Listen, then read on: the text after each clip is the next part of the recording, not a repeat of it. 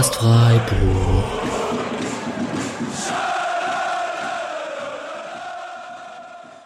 Hallo und herzlich willkommen zur, zum Comeback des Podcast Freiburgs.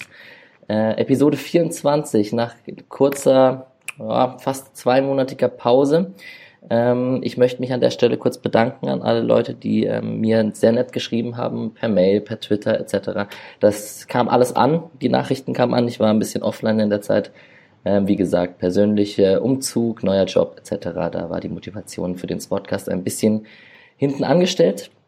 Aber ich freue mich wieder dabei zu sein und ähm, ich freue mich auch sehr mit keinen anderen als Patrick Röttele und Michael Schirber hier wieder am Start zu sein, die man beide im Podcast ja schon ein bisschen kennt, der ein oder andere, der zugehört hat. Ähm, ich freue mich sehr, dass Patrick da ist. Herzlich willkommen, Patrick. Hi. Und auch an dich, Micha, ähm, herzlich willkommen, dass du wieder da bist. Guten Abend. Hallo zusammen. Der Patrick ist der SCF since 1904 auf Transfermarkt, beziehungsweise der PRSC 1904 auf Twitter und den Micha kennt ihr durch seinen Blog zerstreuungfußball.de, zerstreuungfuß auf Twitter. Ähm, cool, dass ihr da seid. Patrick, ich habe von dir das Verbot bekommen, die Champions League-Hymne an den Anfang dieser Episode zu machen. Was sagst du dazu? Ja, das hatten wir schon beim, bei der letzten Aufnahme besprochen. Nach dem Augsburg-Spiel war es, glaube ich. Weil bisher haben wir ja leider immer verloren, nachdem die Champions League-Hymne lief. Also machen wir das erst jetzt ganz am Ende der Saison, wenn wir dann tatsächlich qualifiziert sind. Alles klar. Was äh, sagst du zu der Zielsetzung, Micha? Äh, Champions League, 34. Spieltag. Mhm. Ich würde es nehmen. ja, ich, nehmen würden wir es, glaube ich, alle. Die Saison ist äh, weiterhin, damals äh, war es noch, ähm, dachte man, äh, leichtes Anfangsprogramm in der Liga und der SC ähm, im Höhenflug aber so nach ähm, den jetzigen Spieltagen kann man schon eine Prognose beziehungsweise eine erste Bilanz ziehen und äh, wir bleiben hartnäckig oben dabei. Woran liegt das, Micha? Äh, also es ist jetzt ein bisschen schwierig, da müsste ich voll einsteigen. Ne? Hm. Es sind schon sehr viele Faktoren, würde ich sagen. Ganz gute Defensive, ähm, halbwegs, äh, also häufig dann auch recht effizient in, in der Offensive, manchmal ein bisschen Glück, vielleicht jetzt gerade im letzten Spiel. Und dann, wie Streich sagt, viele positive Entwicklungen von einzelnen Spielern. Also ich würde jetzt sagen, vielleicht gerade Koch, äh, aber auch Günther ähm, sind schon nochmal, also haben echt einen Schritt gemacht. Ne? Breiter Kader dazu und so weiter. Also ich glaube, es ist wirklich auf, äh, auf sehr viele Faktoren zurückzuführen dass das äh, so aussieht, als mh, hm, ob Freiburg tatsächlich mh, hm, deutlich besser ist als letzte Saison. Ja, du hast schon gesagt, viele Faktoren. Wir werden jetzt, es ist viel passiert in den letzten zwei Monaten und wir werden, wir haben uns äh, vor dieser Aufnahme ein bisschen zusammengerauft und ein paar Themen äh, notiert, die, die wir jetzt versuchen werden abzuklappern, bevor wir am Ende auch über das Spiel natürlich gegen Leverkusen sprechen werden.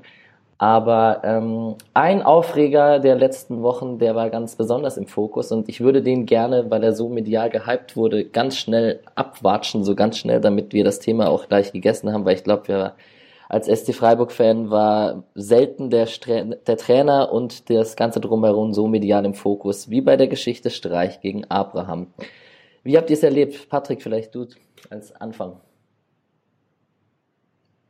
ich muss ehrlich sagen, dass ich während dem Spiel erstmal noch nicht ganz so realisieren konnte, was eigentlich passiert ist. Also ich habe die Tragweite vielleicht auch nicht ganz so tragisch gesehen, wie sie danach die Medien gesehen haben. Es ist natürlich eine Aktion, die man so davor noch nicht gesehen hat, aber ich finde, es wurde ein bisschen mehr draus gemacht, als es tatsächlich war letztlich ist, also ich halte nicht sonderlich viel von David Abraham. Für mich ist die rote Karte eigentlich eine Aktion zu spät passiert, weil das Nachtreten gegen Höhler war schon eine klare rote Karte. Dass es dann noch oben drauf kam, äh, hat mein Bild nicht unbedingt verbessert. Ich meine, ihr erinnert euch vielleicht vor zwei, drei Jahren an den Ellenbogenschlag gegen Grifo, der damals auch straffrei ausging. Es ist einfach kein, nicht unbedingt mein Lieblingsspieler in der Bundesliga. Trotz allem ja, Streich macht einen leichten Schritt in Richtung Ballweg, den macht aber jeder Trainer in der Bundesliga. Ja, Abraham sollte da nicht durchlaufen und ihn auch nicht wegchecken, aber mein Gott, es ist passiert, es ist jetzt okay. Ich würde sagen, die Strafen gehen in Ordnung. Grifo oh Gott, das darf er sich halt einfach nicht leisten als Profi. Dann muss er halt zumindest, er darf ja, er kann im Pulk hingehen, aber darf halt nicht schlagen. Es ist einfach von allen maximal unglücklich gelaufen und jetzt ist es zum Glück vorbei. Und ich glaube, die Medien haben es inzwischen auch vergessen. Gibt es da was hinzuzufügen, Micha? Ja, also nicht so richtig viel. Ich wollte eigentlich immer also festhalten, dass diese Aktion von Abraham ist blöd, aber es war weder ein Schlagen noch ein Spucken noch sonst irgendwie, also weder so besonders hinterhältig noch so, dass es jetzt jemanden verletzen könnte. Und das, also ich finde, für eine Aktion, die das eben nicht beinhaltet, wurde es dann auch ein bisschen zu sehr aufgeladen, fand ich. Ne? Also jetzt nicht im, im Sinne von, dass der äh, mit zwei Spielen Sperre davonkommen sollte oder so. Ich glaube, diese Sperren sind da schon in Ordnung. Nur ähm, ist das dann halt eine, eine, eine Übertretung von so einer Art fußballkulturellem Code oder sowas, dass eben derjenige, der halt nicht in diesem Spiel beteiligt ist, dass der halt nicht umgehauen werden darf. Ähm, aber äh, die Aktion an sich hat halt nicht diese Form der, ähm, der, der totalen Entgleisung oder so, ne? Ja, auf jeden Fall. Und ähm, ich würde noch dazu was ergänzen. Ja, sorry. Äh, ich wollte noch kurz was ergänzen. Mhm. Was mich sehr, sehr schockiert hat, was mich aber nicht unbedingt überrascht hat, war, dass wir es einfach, dass wir nicht fähig dazu sind, auf Social Media objektive Diskussionen zu führen. Ja. Wenn ich dann von Frankfurter Seite Vergleiche mit Norbert Meyer gelesen habe, das ist absolut unangebracht. Genauso, was aber auch teilweise von Freiburger Seite gekommen ist. Ich finde es absolut traurig.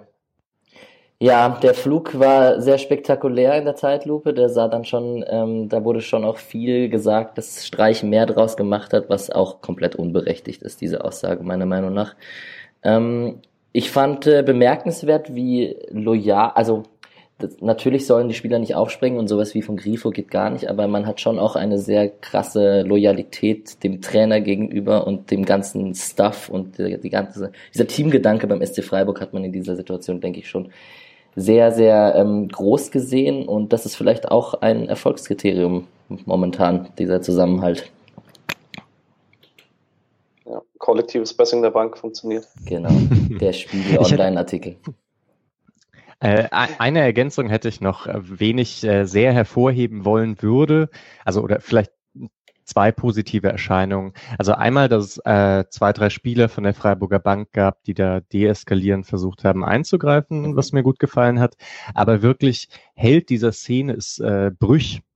Also der geht bei diesem Spiel, verteilt er drei rote Karten und äh, niemand redet über ihn. Ne? Also mhm. das ist schon, also selten, würde ich sagen, ne? dass, äh, dass der dann im Prinzip alles so richtig sieht und sich auch in der Situation so verhält, dass danach überhaupt, also alle halt über die Spieler reden und über ähm, das, also was sich die Spieler dort eben geleistet haben.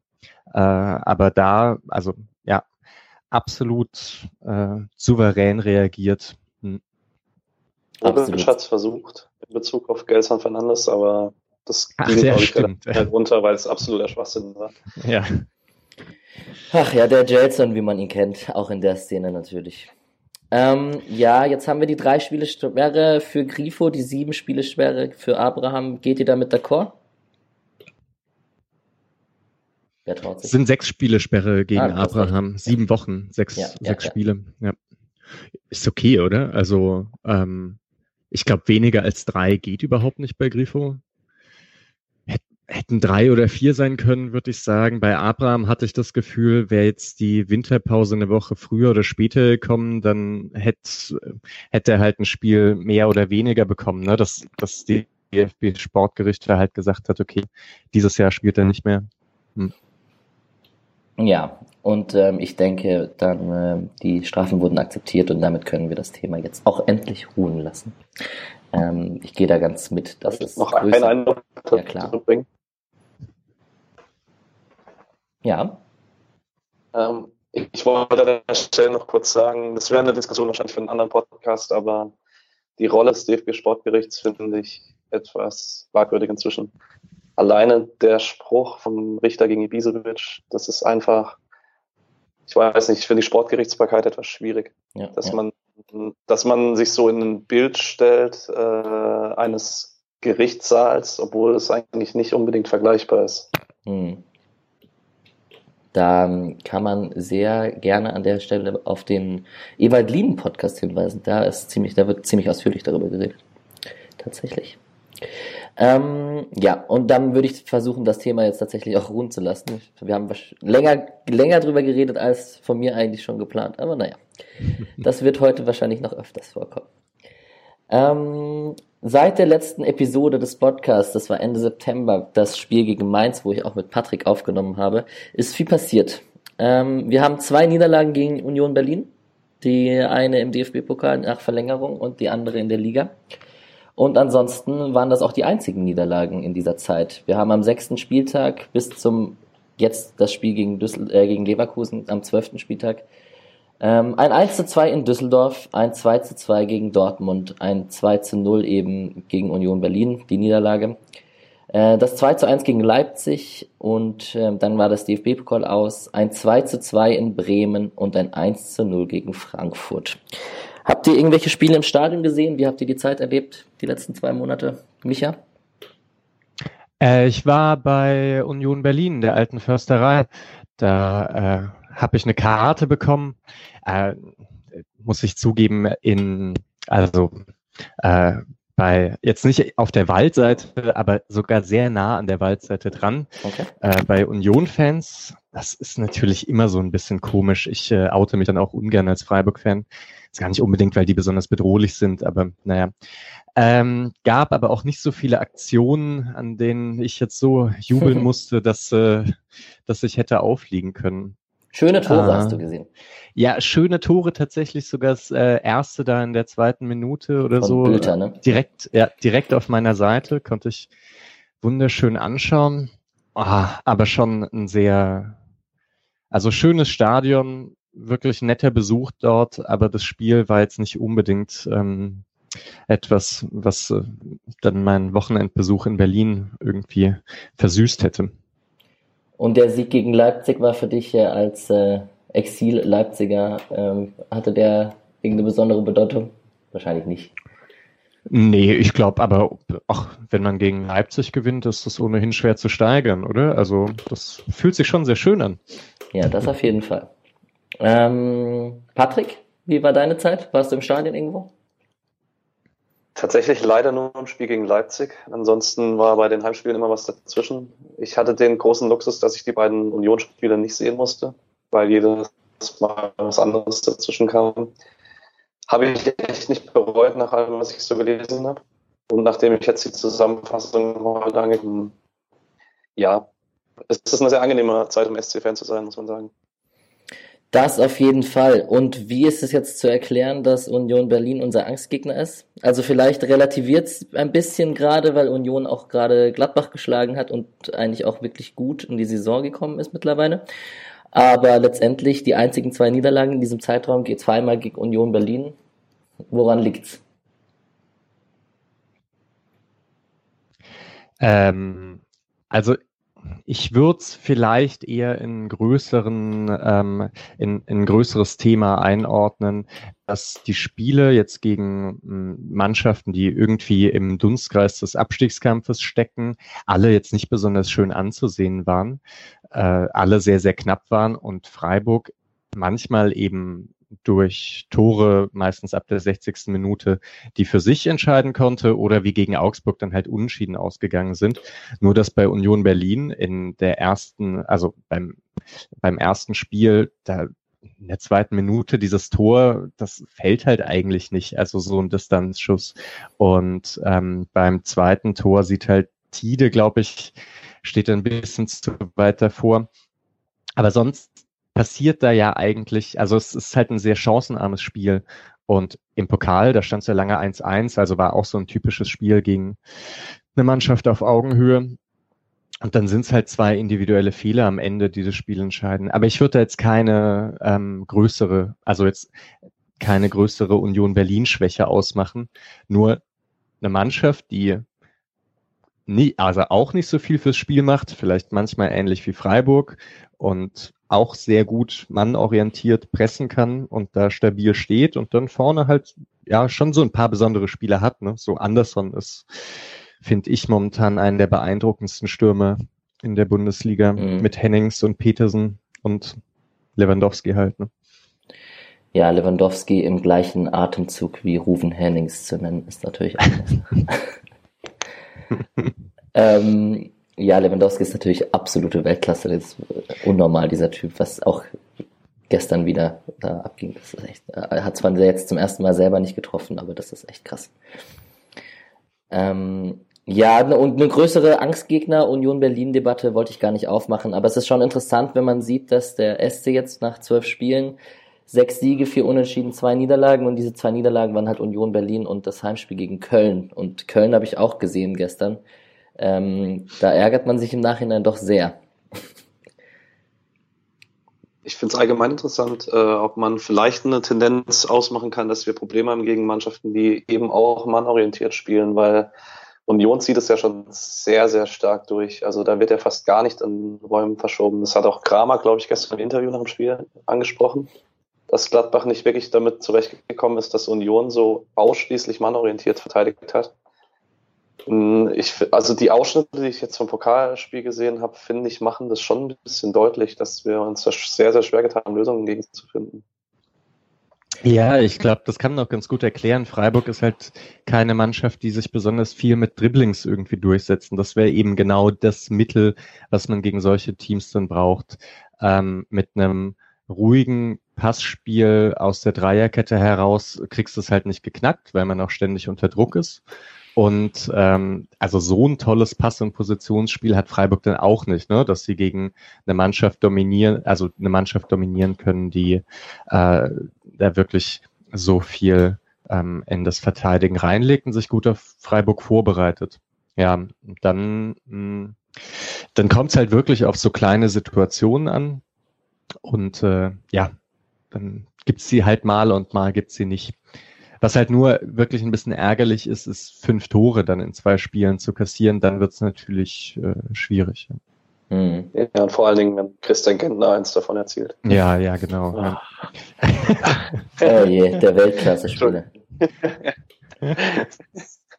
es ist sehr lustig, dass wir da uns alle sehr einig sind, was das Christian Gentner-Thema angeht, aber das ist sehr interessant. Ähm, ja, ist es jetzt, ähm, was würdest du sagen, Patrick? Liegt's, ist der SC, spielt der SC eine richtig gute Runde oder ist die Bundesliga einfach auch ein bisschen schlecht dieses Jahr? Uh, harte Frage. Hm. Ich würde sagen, es ist eine Mischung aus beidem. Also wir haben sicherlich bei einigen Gegnern das Glück gehabt, dass wir sie zur richtigen Zeit hatten gerade wenn man Hoffenheim bedenkt, dass wir die relativ früh hatten, dass wir Dortmund hatten, als gerade die Mentalitätskrise aufgekommen ist. Leipzig naja, die hatten sie ja jetzt vielleicht wieder in der ersten Halbzeit. ja, die haben sie jetzt wieder, ja, das stimmt. Äh, Leipzig kurz bevor Nagelsmann, gut, ich meine, das Spiel bei uns war der Auslöser dafür, dass Nagelsmann ein bisschen was äh, umgestellt hat, seinen Spieler mehr Freiheiten gelassen hat, aber wir waren so das Ende der Leipziger Krise. Es hat schon ganz gut oft reingepasst. Und man muss einfach sagen, wir haben, wir schaffen es dieses Jahr in Spielen zu punkten, in denen wir in den letzten Jahren vielleicht in den Situationen nicht die Tore gemacht hätten. Beispiel das Waldschmidt-Tor in Düsseldorf war einfach riesige individuelle Klasse. Das Tor in, gegen Dortmund war ein bisschen sehr glücklich, dass der Ball reinfällt. Also zumindest das zum 2-2, das 1-1 ist klasse rausgespielt. Ähm, oder jetzt auch das Spiel jetzt am Wochenende, was wir halt einfach wegen einem herausragenden Torhüter gewonnen haben, wo, wozu wir noch später kommen. Das könnte man aber auch aufs Spiel gegen Frankfurt beziehen, also oder auf Spiel in Bremen, als Flecken ein herausragendes Spiel gemacht hat. Also wir haben einen sehr guten Kader, aber wir nutzen auch einfach die Umstände aktuell ziemlich gut. Ja, das, äh, ich, also würde eigentlich voll zustimmen. Ne? Das, das ist halt genau das mit diesen, dass es so mehrere Faktoren sind. Also es lässt sich irgendwie so schwer festmachen, was denn Glück ist. Ist sicher auch, also viele, viele Tore ab der 60. Minute spricht auch immer dafür, dass es eine recht gute Bank ist. Andererseits, ja, eben gegen, gegen Bremen, das, das ist halt auch einfach blöd von Bremen. Die sind in Überzahl und lassen halt zweimal noch so Standards zu am eigenen 16er. Das darf denen eigentlich so nicht passieren. Ähm, ja, aber genau, Freiburg nutzt es halt momentan aus ähm, und nimmt so alles mit, was an, an Spielverläufen positiv ähm, da ist. ich würde sagen, exemplarisch auch so ein bisschen das Paderborn-Spiel, äh, was ja schrecklich angefangen hat und irgendwie liegt man 2-1 vorne dann und aber dann macht man es auch richtig gut. Mhm. Also dann die zweite Halbzeit äh, steht etwas tiefer und ja, man muss sagen, es trifft so ein bisschen der in den letzten Jahren schon ziemlich übliche Pragmatismus auf einen individuell besser gespickten Kader. Die Kombination ist ganz gut. Ja, zu dem Ansatz von Micha vorhin noch mit den, dass der SC nicht so sehr über Dribblings kommt, den fand ich sehr interessant. Das wird sich jetzt die nächsten Spiele auch nicht groß ändern mit einem verletzten Waldschmidt und einem Grifo, der gesperrt ist. Was ich dennoch als, als sehr große Qualität sehe, und ich würde da jetzt die Frage nochmal an Micha stellen, der ja auch auf seinem Blog sehr in, ins Taktische reingeht, ist diese Flexibilität zwischen Dreier- und Viererkette, also diese Systemumwandlung mit Spielern wie Koch zum Beispiel, das äh, hat der SC mittlerweile schon sehr in Perfektion fast drauf. Oder wie siehst du das? Ja, auf jeden Fall. Also das ist, da, da merkt man eben schon, dass äh, das eine Mannschaft ist, die relativ lange zusammenspielt ähm, und Streich den auch also relativ gut erklären konnte, was äh, äh, wie man da halt irgendwie steht. Und dann ist es halt also eben, es gibt dann zwei Grundsysteme, 442 und 343 und dann werden die aber, also mit beiden sind Variationen dann immer möglich, dass dann irgendwie mal entweder der zentrale Stürmer ein bisschen weiter zurückgezogen ist oder ähm, die je nach, also man kann dann ja die Außenverteidiger höher oder niedriger schieben und dann kann man halt schon mit zwei Systemen eigentlich wahnsinnig viel abdecken. Also schon allein diese Dreierkette kann man ja wirklich sehr offensiv im 3-4-3 spielen und ohne umzustellen hm, steht man aber im 5-4-1 am eigenen 16er und hat äh, zehn Spieler zwischen Ball und Tor, obwohl der, ähm, obwohl der Gegner halt fast schon am 16er ist. Mhm. Also das ist jetzt, das ist ja vielleicht immer das Interessante für ah, wenn es dann so abgehobene Beschreibungen von Taktikbloggern gibt, ähm, die verschiedenen Systeme müssen ja müssen halt umgesetzt werden. Ähm, auf dem Platz und äh, da dürfen dann keine Unsicherheiten entstehen, wenn, äh, wenn angepasst wird oder wenn umgestellt wird und genau das sieht man eigentlich gerade ziemlich gut. Obwohl ich immer noch sagen muss, die, das System mit Dreierkette gefällt mir diese Saison deutlich besser als das 4-4-2. Ja. ja, auf jeden Fall, da bin ich bei dir. Und ein weiterer Faktor, den ich da nennen würde, ich wollte ihn eigentlich später nennen, aber wir haben halt auch mit Spielern wie Günther, Schmid, Koch, Petersen, Höhler zum Beispiel jetzt diese fünf Namen, die haben alle 14 Spiele gemacht. Lienhardt 13, Höfler 12 Spiele. Das ist schon auch Konstanz und, und ein, ein Kern in der Mannschaft, der sehr stabil ist. Und gerade mit Günther und Schmid hat man da die Außenspieler. Mit Koch hat man diesen perfekten Innenverteidiger, Sechster, der das beides äh, fließend übergangsmäßig spielen kann und so. Das ist schon ein, ein Stamm, auf dem man aufbauen kann. Ähm, und äh, wenn wir schon bei Koch und Waldschmidt gerade sind, also zumindest bei Koch waren wir gerade, ähm, da war ja auch eine Länderspielpause, wo die ihre Leistung zeigen konnten. Und gerade Koch ähm, 90 Minuten gegen Argentinien im Oktober und dann 90 Minuten im, im Pflichtspiel jetzt gegen Weißrussland, wo sie 4-0 gewonnen haben. Äh, Luca Waldschmidt auch 90 Minuten gegen Argentinien, 66 Minuten gegen Estland und jetzt leider diese Verletzung gegen Weißrussland. Ähm, Patrick, wie verfolgst du das, unsere beiden A-Nationalspieler für Deutschland? Ich habe mich total gefreut. Ich habe aber keins der Spiele gesehen, glaube ich. Irgendwie Länderspiele passen mir immer ganz schlecht in den Zeitplan. Es ist immer Freitag und Dienstag, das ist immer schwierig. Deswegen kann ich jetzt zu den Leistungen wirklich nicht viel sagen. Ich habe die Verletzung von Waldschmidt gesehen. Das äh, weiß nicht. Vielleicht dann doch nicht unbedingt gut, dass ich dann gerade für die letzten Minuten eingeschalten habe und gerade dann verletzt sich einer von unseren Jungs. Ich lasse nächstes Mal den Bildschirm einfach aus. Ja. Ähm, ja, das sah schon übel aus, muss man sagen. Ich, ich zitiere kurz. Mittelgesichtsfraktur, Außenbandriss im rechten Knie, Muskelfaserriss in der Wade und Anrisse von Innenband und vorderer Syndesmose im Sprunggelenk. Ja, oh. ziemlicher Zusammenprall. Ja, und dass der dann angeblich schon dieses Jahr irgendwann wieder halbwegs fit werden sollte, also Ende des Jahres. Äh, also für mich klingt das äh, nach, äh, nach irgendwie zwei, drei Monaten Ausfall. Ne? Ja, also ja. einfach, wenn man das äh, so durchliest, mal sehen. Ja, aber scheint sich äh, äh, scheint ja alles zu heilen. Ja. Ja, ist zum Glück alles nur angerissen, was man so liest. Also, wenn man sich so jede Verletzung einzeln anguckt, sieht es gar nicht so schlimm aus. Die Masse ist so. Ja.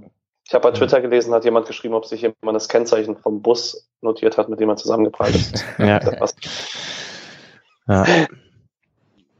Naja. Ähm, ich habe, aber ich habe das Länderspiel zumindest, also das eine habe ich noch ganz gut im Kopf, ähm, Koch gegen Weißrussland ja. ähm, bei dem 4 zu 0.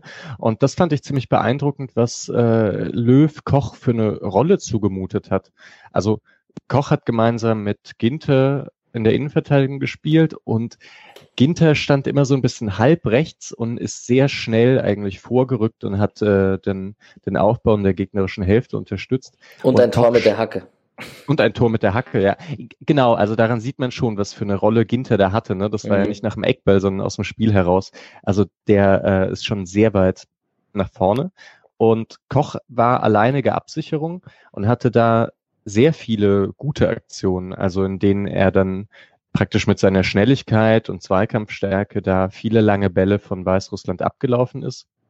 Er hat dann halt im 16er zwei Aktionen, die nicht ganz so optimal sind. Also das eine ist halt der Elfmeter und einmal rutscht er irgendwie noch weg. Ich glaube ja auch in dem Spiel davor gegen Argentinien war es auch einmal so, das ist kein Fehler, da gibt es irgendwie eine Flanke und er muss sich um zwei Argentinier kümmern und steht dann aber halt so blöd zwischen denen oder so. Mhm. Ne? Ähm, das sind jetzt keine schlimmen Sachen, aber es zeigt halt vielleicht so ein bisschen, dass klar, ein Jonathan Tah, ein Süle und auch ein Hummels und so, also Koch ist nicht der beste Innenverteidiger, den es in der Bundesliga gibt, aber er ist halt schon sehr guter. Ja, und es gibt schlechtere Zeichen, als SC Freiburg 2 A-Nationalspieler hervorzubringen. Ja. Also das ist schon eine Entwicklung, die man auch, ähm, da kann man auch das Interview von ähm, Jochen Sayer im, bei 90minuten.de mal sich ähm, zu Gemüte führen und mal durchlesen. Da geht es auch darum, dass man äh, dran ist und die Entwicklung beim SC in die Richtung gehen soll. Ähm, solche Spieler und solche Leistungsträger ähm, ein Jahr länger als sonst üblich oder auch längerfristig halten zu können. Und ähm, das ist schon eine Entwicklung, auf die man sehr stolz sein kann. Also es läuft gerade viel in die richtige Richtung, muss man schon sagen. Ähm, ich würde auch gerne noch, wenn wir schon über Koch und Waldschmidt reden, würde ich gerne auch über Nico Schlotterbeck reden, der bei der U21 mir sehr positiv aufgefallen ist und da ja auch sehr torgefährlich als Linksverteidiger, sehr offensiv. Ähm, habt ihr da was gesehen? Ich habe es gesehen. Ähm, ja, fand ich auch gut. Also ist ein bisschen komisch, ihn als Linksverteidiger zu sehen, weil äh, ich meine, seine Stärke schon eher so im, Zentrum dann Pässe, also flache Pässe durch, durch die Ketten zu spielen ist äh, und seine Körpergröße dann das ein oder andere Kopfballduell zu gewinnen. Und wenn er dann so am Flügel klebt, ist es halt ein bisschen komisch, weil er jetzt weder besonders gute Flanken schlägt, noch ähm, noch dribbelt der irgendwie seine Gegenspieler aus. Ne? Aber mh, hm, trotzdem fand ich, hat das dann ganz gut gemacht. Vor allem heimischen Publikum. Ja. Ähm, ich finde, das sieht ein bisschen so aus wie Heiko Westermann zu seiner Schalker Zeit als Außenverteidiger. das ist so, ja. so ein ähnliches Bild auf dem Feld. Da, wird, da wirst du dem Nico aber nicht ganz gerecht, befürchte ich. Oder wie, ähm, na, Hövedes damals. Naja. Ja, stimmt. Das ist auch nicht unbedingt negativ. Die beiden haben das ziemlich gut gemacht für eine lange Zeit. Okay. H HW4. Ich weiß nicht. Ich bin kein ja, großer Fan. Ähm, wir haben noch ganz viele andere Nationalspieler. Da habe ich jetzt also tatsächlich nicht die, die ganzen genauen Statistiken rausgesucht. Wir haben hier Borello und Kwon und Jeong, die über den ganzen Planeten reisen. In regelmäßiger, also immer mal wieder. Und ähm, das ist schon auch für Freiburger Verhältnisse ungewohnt und da lohnt sich doch der breite Kader in der Hinsicht. Und die Höhlers und Günthers und äh, wie sie alle heißen, die im Training vor Ort sind, die nutzen diese Zeit, denke ich, mit Streich und im, mit dem Trainerteam sehr gut und haben dadurch auch oft einen Vorsprung vor den anderen Spielern. Das ist wahrscheinlich auch so eine Entwicklung, die zum Beispiel auch ein, ein Lukas Höhler erklärt, womit wir eigentlich auch gleich weitermachen können, weil wir kommen jetzt zu den anderen Spielern, wo wir noch uns entschieden haben, ein paar Worte zu verlieren. Und dann wollen wir doch gleich mit der, mit der Ode an Lukas Höhler anfangen. Patrick, schieß los. das musste es tatsächlich ich sagen. Ja. Mhm. Ähm, ich bin absolut beeindruckt. Ich habe es, glaube ich, schon im letzten Podcast gesagt, aber das ist jetzt zwei Monate her, das weiß niemand mehr. Mhm. Ähm, ich finde seine Entwicklung wirklich sehr, sehr, sehr, sehr beeindruckend. Also nicht unbedingt wegen den Scorers-Zahlen. Ähm, das kann auch ab und zu einfach mal Zufall sein, wenn einem der Ball dann mal vor die Füße fällt. Aber gerade wie er inzwischen gelernt hat, auch mal Situationen auf engem Raum zu lösen, er ist da immer noch nicht gehobene Bundesliga-Klasse, aber er fällt damit nicht mehr negativ auf und ähm, dadurch, dass er, also er muss im Spiel mit dem Ball nur ein durchschnittlicher Spieler sein, dann ist er mit all seinen anderen Qualitäten ein positiver Faktor für uns. Und wie er das diese Saison bisher umsetzt, ohne wirklich in einem Spiel großartig abzufallen. Ich, ich meine, es gab mal ein Spiel, in dem man mir wirklich gar nicht gefallen hat, aber ich kann nicht mehr genau aus dem Gedächtnis sagen, welches das war. Aber allgemein muss man echt sagen, vielleicht die überraschendste Entwicklung der letzten Saisons. Also ich kann mich an keinen Spieler erinnern in den letzten Jahren, den ich eigentlich, dem ich so wenig zugetraut hatte und der dann sich so schnell entwickelt hatte. Mhm. Micha, 14 Spiele von Lukas Höhler. Griefe und Waldschmidt manchmal auf der Bank und der Lukas spielt und macht Scored und rennt und kämpft. Wie kannst du es dir erklären? Vor der, vor der Saison hätte das wohl keiner gedacht. Nee, hätte ich auch nicht gedacht. Er, er passt schon auch sehr gut. Also ich glaube, er ist so in die Mannschaft gekommen, weil er sehr gut auf diese Außenstürmerposition passt. Also wieder im 3-4-3. Das ist dann ja kein richtiger Flügel, aber es ist auch nicht richtig Zentrum, sondern so, ja, sowas zwischendrin. Und ähm, da ist ja auch, da wurde dann ja häufiger mal Höhler, Petersen, Haberer gespielt. Und das, das sind ja dann irgendwie so, also Petersen und Höhler da so passende Spieler eigentlich genau für die Position. Weniger jetzt eigentlich als Grifo oder Salah, die das beide auch spielen, aber vielleicht da dann nicht ganz so optimal reinkommen. Und so wie er dann gespielt hat, äh, hat er sich dann auch in den Spielen mit dem, also im 4-4-2 als zweite Spitze angeboten. Würde auch sagen, das ist halt gegen den Ball sehr gut. Und mit dem Ball hat der auch, würde ich sagen, jetzt, also mh, bewegt sich da recht klug, würde ich sagen. Also, dass er dann auch ohne die allergrößte Technik sehr effektiv irgendwo durchkommt. Ja. Also er ist nicht mehr nur der Karim GD, der gut gegen den Ball arbeitet. Da ist schon auch mehr. Nee, ja, würde ich auch sagen. Ich glaube auch, Karim GD würde diese Saison, also auch mit seinem Können von vor äh, vier Jahren, nicht spielen. Ich muss sagen, es erinnert mich ein bisschen an Florian Niederlechner in der Saison nach dem Aufstieg. Also so die Art und Weise, wie er inzwischen spielt, also auch eben, wie er ganz gut die Räume findet, dann auch im Tempo auf Abwehrspieler zugeht, dass es nicht mehr so schlimm ist, dass sein erster Kontakt halt einfach nicht unbedingt wirklich gut ist. Und eben über die Arbeit gegen den Ball wurden schon davor genug Worte verloren. Ja, vielleicht ähm, im Vergleich zu Niederlechner, er funktioniert tatsächlich aber ein bisschen besser mit Petersen zusammen. Das war ja immer so die Debatte bei Niederlechner, ob die dass die viele Spiele hatten, wo es nicht so gut aussah oder nicht so gut geklappt hat mit Petersen und Niederlechner damals. Aber an der Stelle Florian Niederlechner bei Augsburg ja auch klarer Leistungsträger. Hm. Habt ihr es gesehen gerade? Nee. Das Spiel heute? Nee. Ah, so krass. Also äh, gegen Jahrstein, ne? Also jetzt ähm, Augsburg gegen, gegen Hertha. Die rote Karte von Jahrstein. Genau, also Jahrstein hat den Ball und ist einfach so ein bisschen schlafmützig oder sowas und Niederlechner rennt ihn halt an wie blöd, ne? Nimmt ihn den Ball weg, wird von Jahrstein umgehauen. Ähm, Vorteil, äh, Cordova kommt an den Ball und macht das Tor dann und wird dabei dann nochmal von Jahrstein getroffen. Jahrstein rot und äh, Tor durch so eine, durch so eine Einzelpressing-Aktion von Niederlechner, wie sie im Buche steht. Ne? Das passte super. Also das vermisse ich ja schon auch ein bisschen, weil der auch so eklig spielen konnte. Ne? Ja, ja. Der Niederlechner, der war auch sehr beliebt bei, in meiner Freiburg-Umgebung. Auf jeden Fall. Ähm, ja, sorry. Zu Recht. Wohl, ich, kurzer Einwurf nur. Zu Recht. Alles klar. Ja.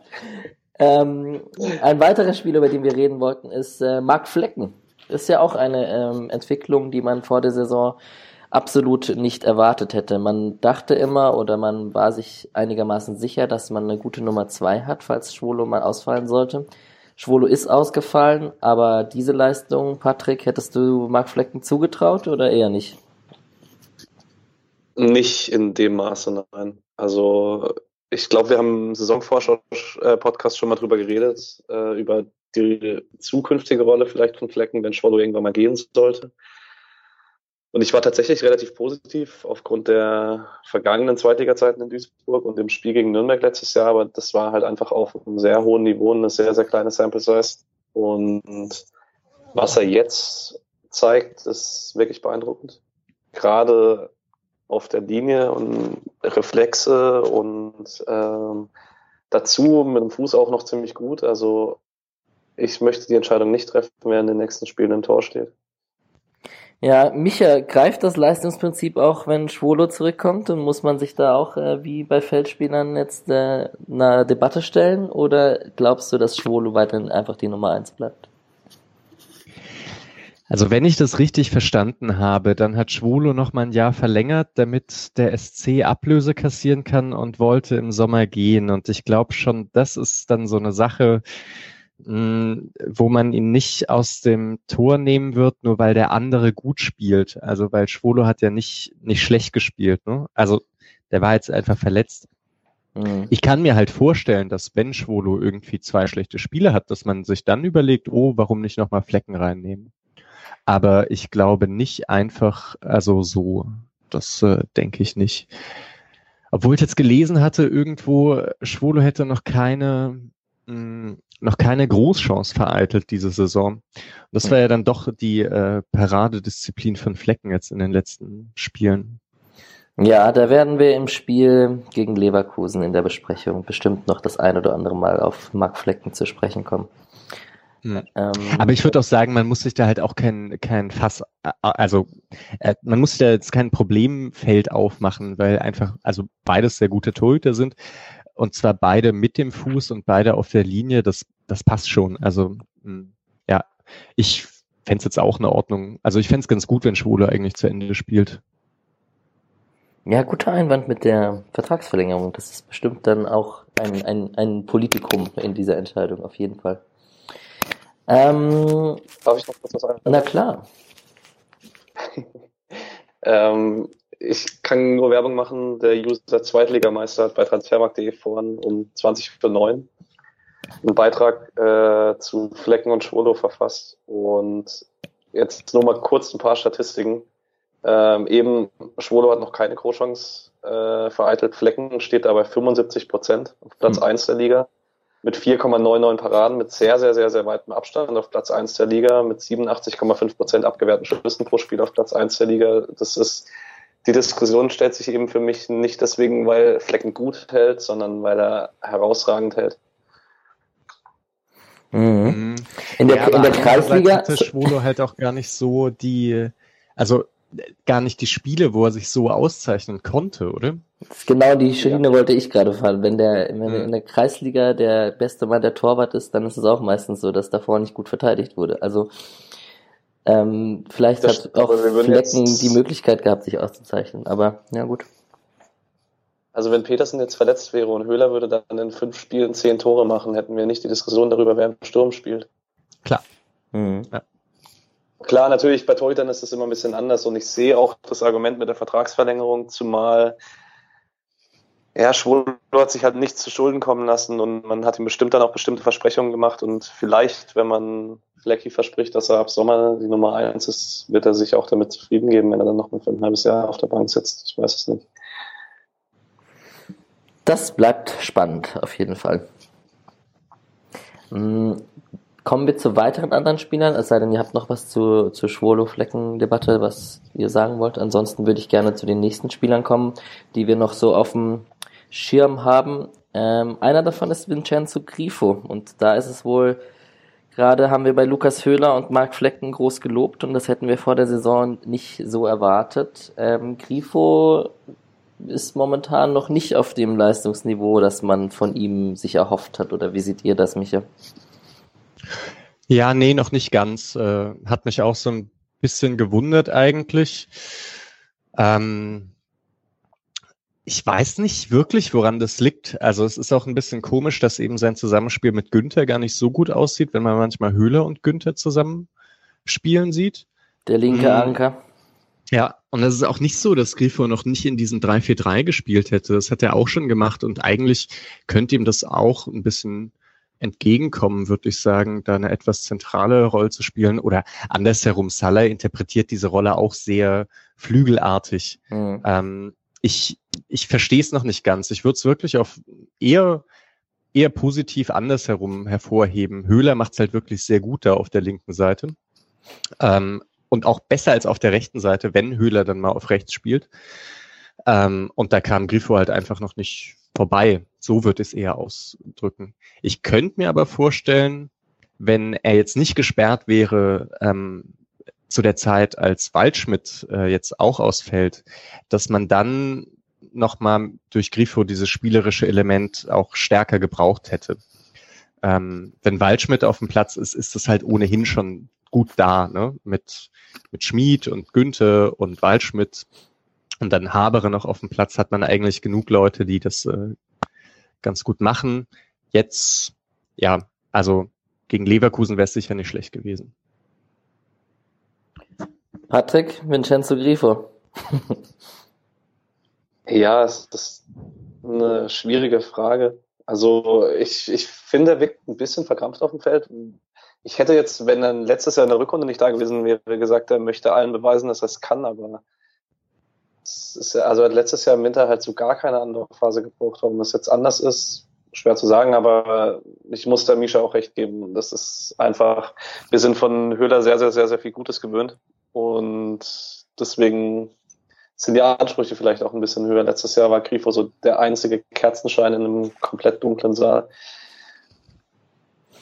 Kann man so sagen. Ja, also Grifo macht es ja auch nicht schlecht, ne? Also das jetzt, also das war dann, der hatte irgendwie einmal, glaube ich, oder ein, zwei Spiele, als Salah auf rechts und er auf links gespielt hat und da, da sah es dann nicht so gut aus, aber da sah der Rest der Mannschaft auch nicht so gut aus. Ich glaube, es war auch eben ein Spiel gegen Union oder so.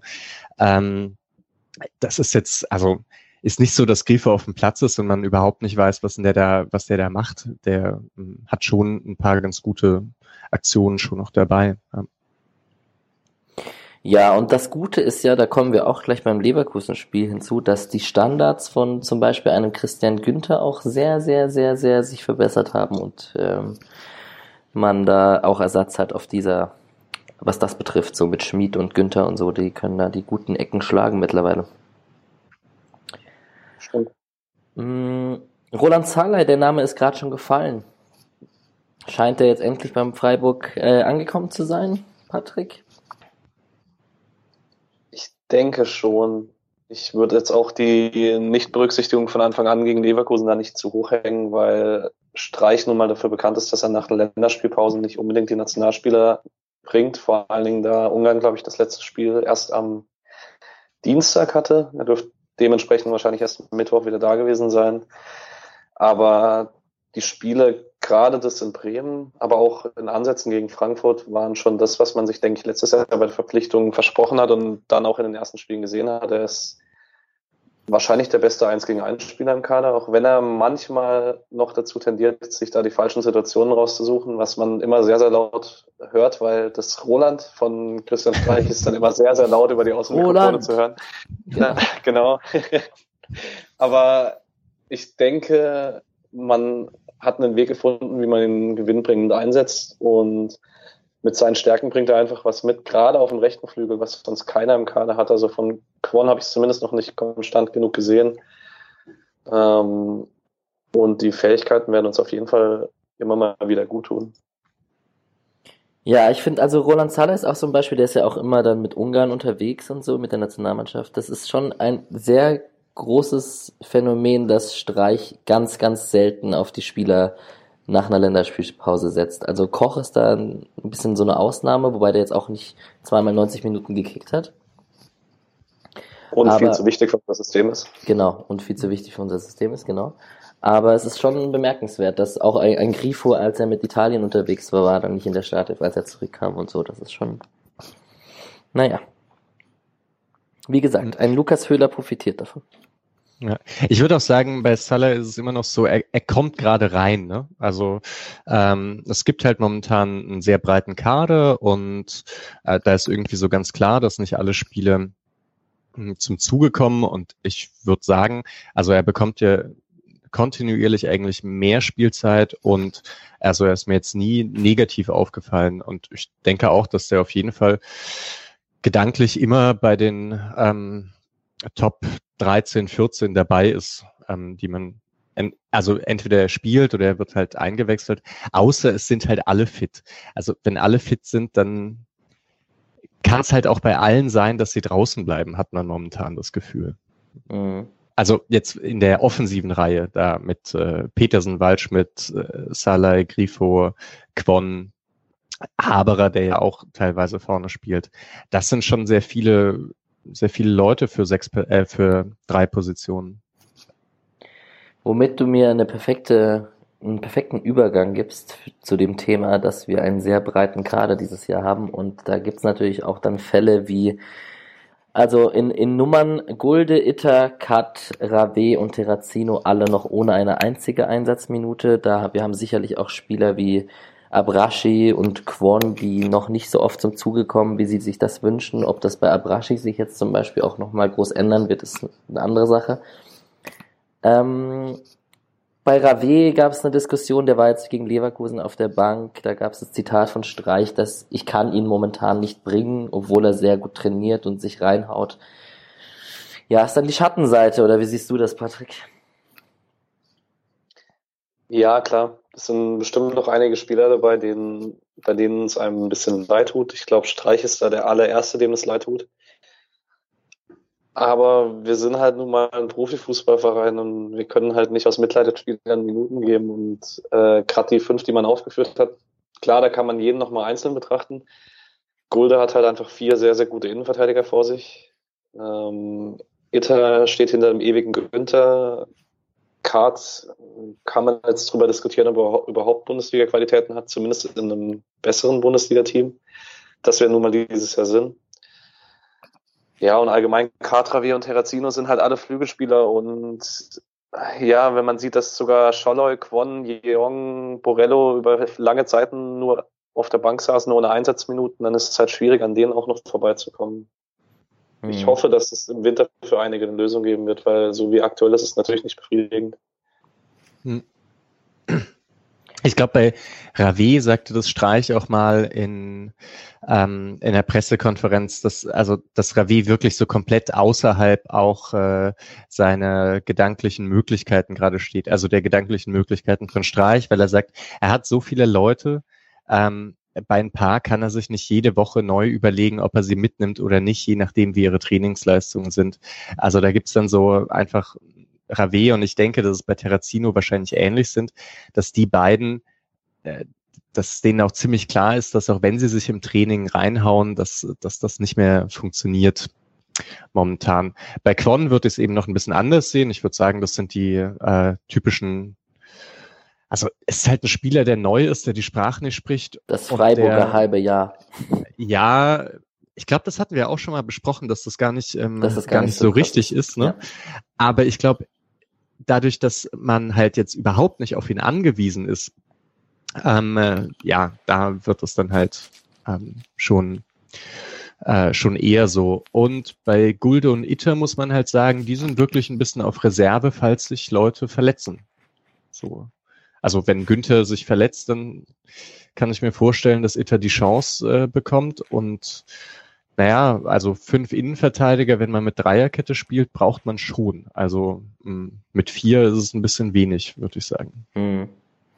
Und wir haben noch einen Lukas Kübler, der leider verletzt war, als er dran war in der Mannschaft und ja so ein bisschen das die defensive Variante zu Schmied ist, der, da würde man vielleicht auch öfters die Viererkette spielen, weil Schmied ist ja dann doch ein bisschen offensiver. Ähm, auch ein Spieler, der das, wo es mir sehr leid hat, als er sich verletzt hat, weil es den auch ich, den, den Lukas Kübler, den mag ich schon auch sehr als Spielertyp. Mhm. Ähm, trotzdem schafft es der SC ab und zu dann ähm, einen, einen Tempelmann von Anfang an zu bringen. Der wurde dann leider ausgewechselt, aber auch mit Schlotterbeck jemand, der auf seine Minuten kommt und so. Also ist es trotz breitem Kader hin oder her, ähm, Talente beim SC Freiburg werden trotzdem weiterhin gefördert, oder wie seht ihr das? Gibt es keine zwei Meinungen wahrscheinlich, so wie ich das gerade formuliert habe. Ja, man hat ein sehr, sehr stabiles taktisches Korsett. Das macht es etwas einfacher. Also du hast ja vorhin schon die Schlüsselspieler beschrieben, ähm, die halt fast immer spielen. Und wenn man dann Leute hat, die bei uns in der Fußballschule im Normalfall taktisch sehr, sehr gut ausgebildet werden, dann fällt es denen wahrscheinlich auch relativ leicht reinzukommen, wenn drumherum das Gerüst eben steht. Klar, das hat bei Tempelmann jetzt nicht so gut funktioniert. Die Frage ist, ob es dann auch so sinnvoll war, ihn gerade gegen Leipzig reinzuschmeißen, aber letztlich ist ja alles gut gegangen. Ähm, aber ich denke, es lässt sich schon damit erklären, dass halt äh, eine gewisse Stabilität da ist und das macht es für alle einfacher. Ja, man hat dann auch ein, ein, ein Rüdlin zum Beispiel, der ja eigentlich offiziell auch einen Profivertrag hat, der dann aber halt jetzt in der zweiten Mannschaft eigentlich immer zum Zug kommt. Und ein Jeong, der auch in der zweiten Mannschaft des Öfteren jetzt seine sich Minuten geholt hat. Ähm, klar, elf, elf können nur elf spielen und drei eingewechselt werden. Also, naja, wir haben so ziemlich alles durch. Mike Franz hat seinen Vertrag noch verlängert. Wie seht ihr da seine Perspektive? Ich weiß nicht, wer von euch beiden das äh, erwähnt hat. Das war wahrscheinlich du, Patrick. Ähm, ja, ist es äh, so ein bisschen, äh, macht er so den Julian Schuster auf seine alten Tage oder glaubst du, er wird noch mal auf seine Minuten kommen?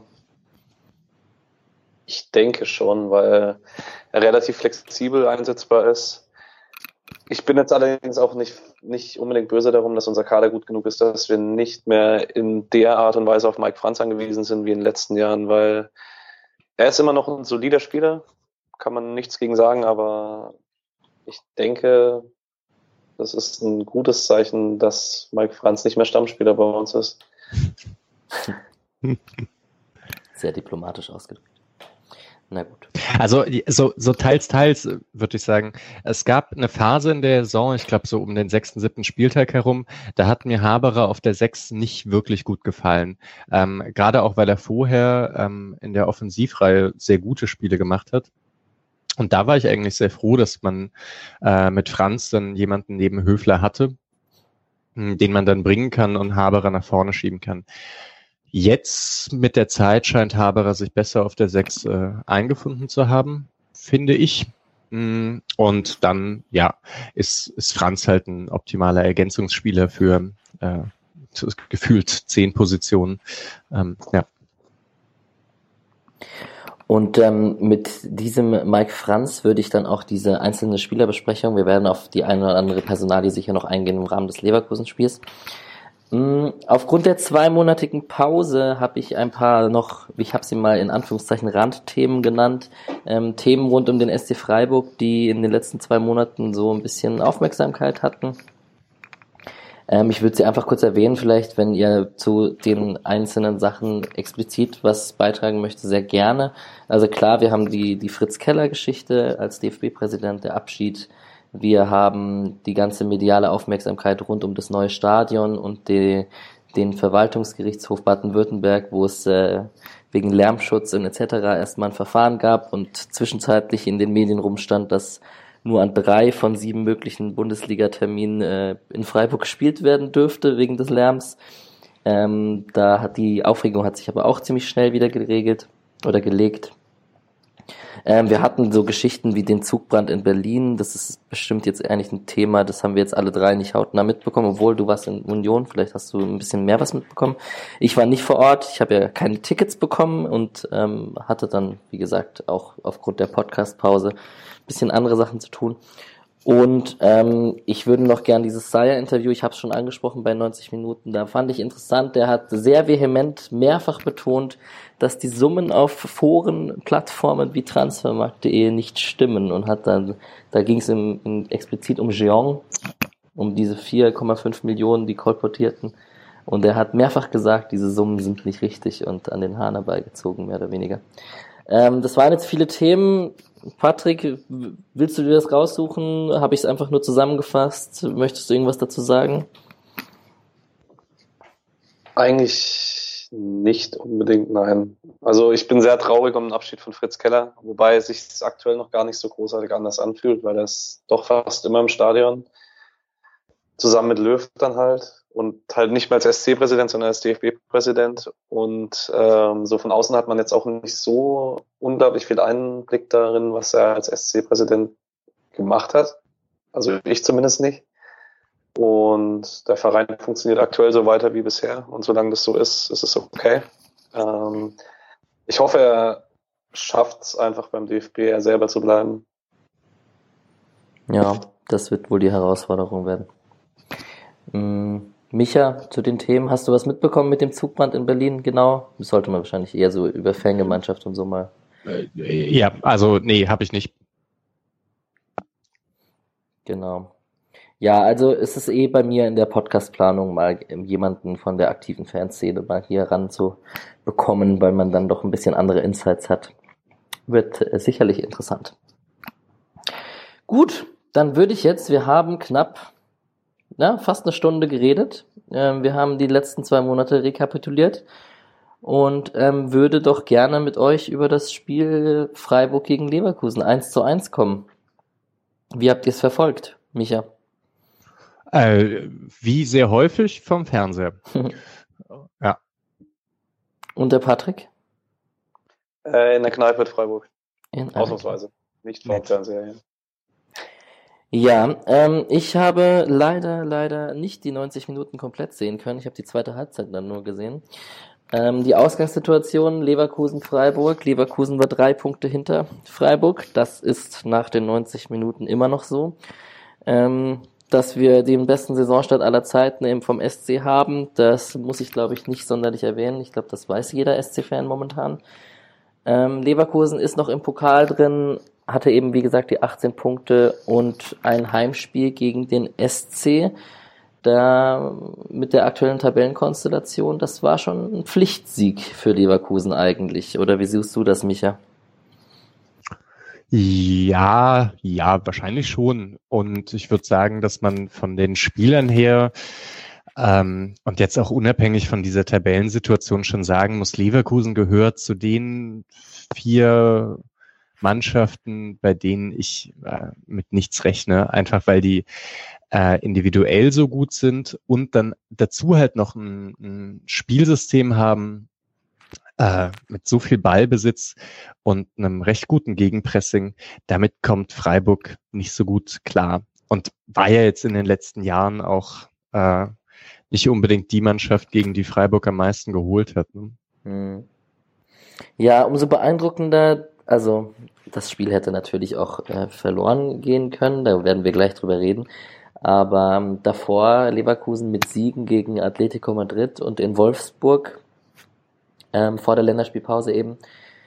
Volland, Diaby, Bellarabi, Amiri, Demir bei, Arangis, das ist schon, äh, offensiv ist das schon eine Wucht. Ich bin großer Bellarabi-Fan als, als Spielertyp. Ähm, Diaby mit seinen 19 Jahren ähm, in der Pressekonferenz auch angesprochen von Bosch, endlich jetzt mal äh, langsam herangeführt und zum Zug gekommen. Mm, schon, macht schon Spaß, dem zuzuschauen. Oder wie siehst du das, Patrick? Ja, Diaby ist eigentlich so das perfekte Beispiel. Der hat die Saison noch nicht wirklich viele Einsatzminuten bekommen. Jetzt ähm, musste Bosch mal ein bisschen was probieren durch die Harvards-Verletzung. Plus, ich glaube, da könnten wir später noch dazu kommen, dass der Diaby auch relativ bewusst aufgestellt hat, weil man die Saison schon häufiger gesehen hat, dass Schmid größere Probleme hatte gegen schnelle und dribbelstarke Linksaußen. Aber Diaby war halt für mich, gut, Bellarabi könnte man noch drüber streiten, aber der beste Mann auf dem Feld, den haben wir über 90 Minuten nie wirklich in den Griff bekommen. Und ja, der Kader ist einfach wirklich stark. Man, ein paar Fragezeichen vielleicht in der Verteidigung. Ja. ja, je nachdem, ob die Benders fit sind oder nicht. Also mit den Benders finde ich es eine ziemlich starke Verteidigung eigentlich.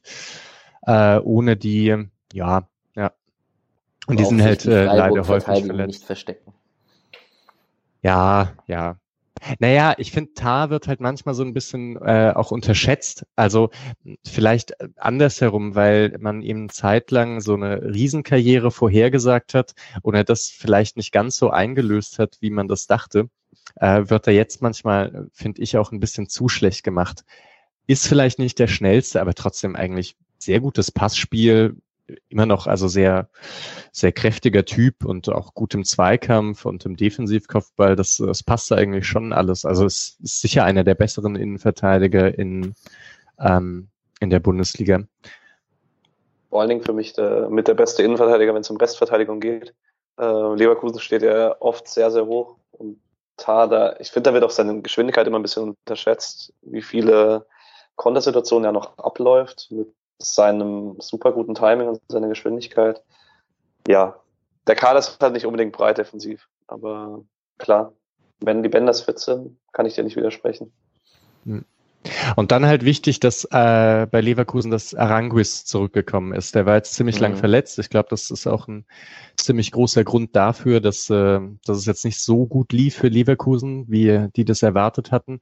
Das ist schon, ein, also für Bosch war es auch schon letzte Saison eigentlich der, der Ankerpunkt auf der Sechs, der äh, diese Ballzirkulation einmal ähm, ganz gut mh, mm, im, im Gang hält und dann vor allem äh, so, wenn er alleine auf der Sechs spielt, wahnsinnig viel Raum abdecken kann und zulaufen kann. Das ist, äh, ist wirklich beeindruckend. Ja, auf jeden Fall. Und ähm, einer der Top 5 Mittelfeldspieler der Bundesliga. Meiner Meinung nach. Ja. ja. Ähm, kommen wir zu unserem SC. Ähm, Dreierkette angefangen mit Heinz Koch und Lienhard Koch zentral, Zentrum Höfler Haberer, Außen Schmid Günther und vorne drin waren dann Petersen, Borello und Höhler. Höhler gegen den Ball oft äh, das Zentrum unterstützt, eher Petersen und Borello die Innenverteidiger angelaufen und dann auch auf den Außen mitgeholfen. Mhm. Micha, du hast auf deinem Blog äh, darüber geschrieben, es, ist die, es wurde ein bisschen hin und her gewechselt mit Koch, mit der Dreier- und Viererkette. Ja, ich habe mich, äh, ich habe mich dann sehr geärgert, dass es diese Real-Life-Option bei Sky nicht gibt, weil mir irgendwann so ab der 25. Minute aufgefallen ist, Koch spielt ja gar nicht in der Innenverteidigung, sondern ähm, im Mittelfeld eigentlich so knapp hinter Höfler und Haberer, aber ziemlich eindeutig vor Heinz und Lienhardt. Und ich dann, dann stand ich so ein bisschen blöd da, wusste überhaupt nicht, war das jetzt von Anfang an so oder nicht oder wie oder was. Und ich weiß es bis jetzt nicht. Ich weiß nur, dass es in der zweiten Halbzeit nicht mehr der Fall war. Ähm, aber dadurch, also ich habe schon auch verstanden, warum er das gemacht hat, weil ähm, also Leverkusen hatte ja ziemlich viele Distanzschüsse so zentral vor der Innenverteidigung. Mhm. Ähm, deswegen hat das schon irgendwie Sinn ergeben. Andererseits war das ganze Pressingverhalten eigentlich weiterhin so, als ob man eine Dreierkette spielen würde. Also situativ sind Schmid und äh, Günther wahnsinnig weit rausgerückt. Ähm, und dann, also habe ich ich muss sagen, einfach die also die, die mannschaftlichen Bewegungen nicht mehr so ganz verstanden. Also äh, einfach, weil sie für mich so ungewohnt waren. Also das sah, sah nach etwas aus, was ich halt so noch nicht so häufig bei Freiburg gesehen habe.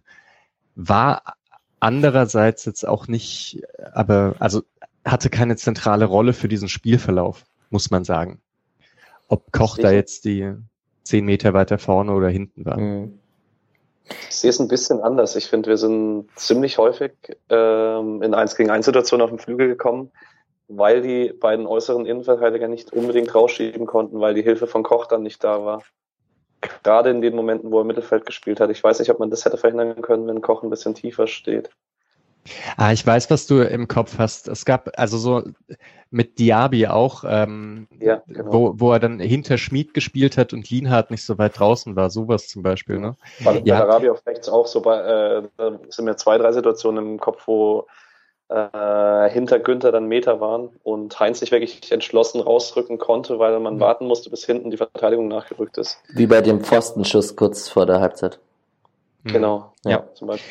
Ja, das ist richtig. Also das war dann, ähm, das waren halt keine Situationen aus so einem Angriffspressing heraus. Also ähm, im Angriffspressing sind Schmid und äh, und Günther manchmal sehr weit raus, vorne in die gegnerische Hälfte.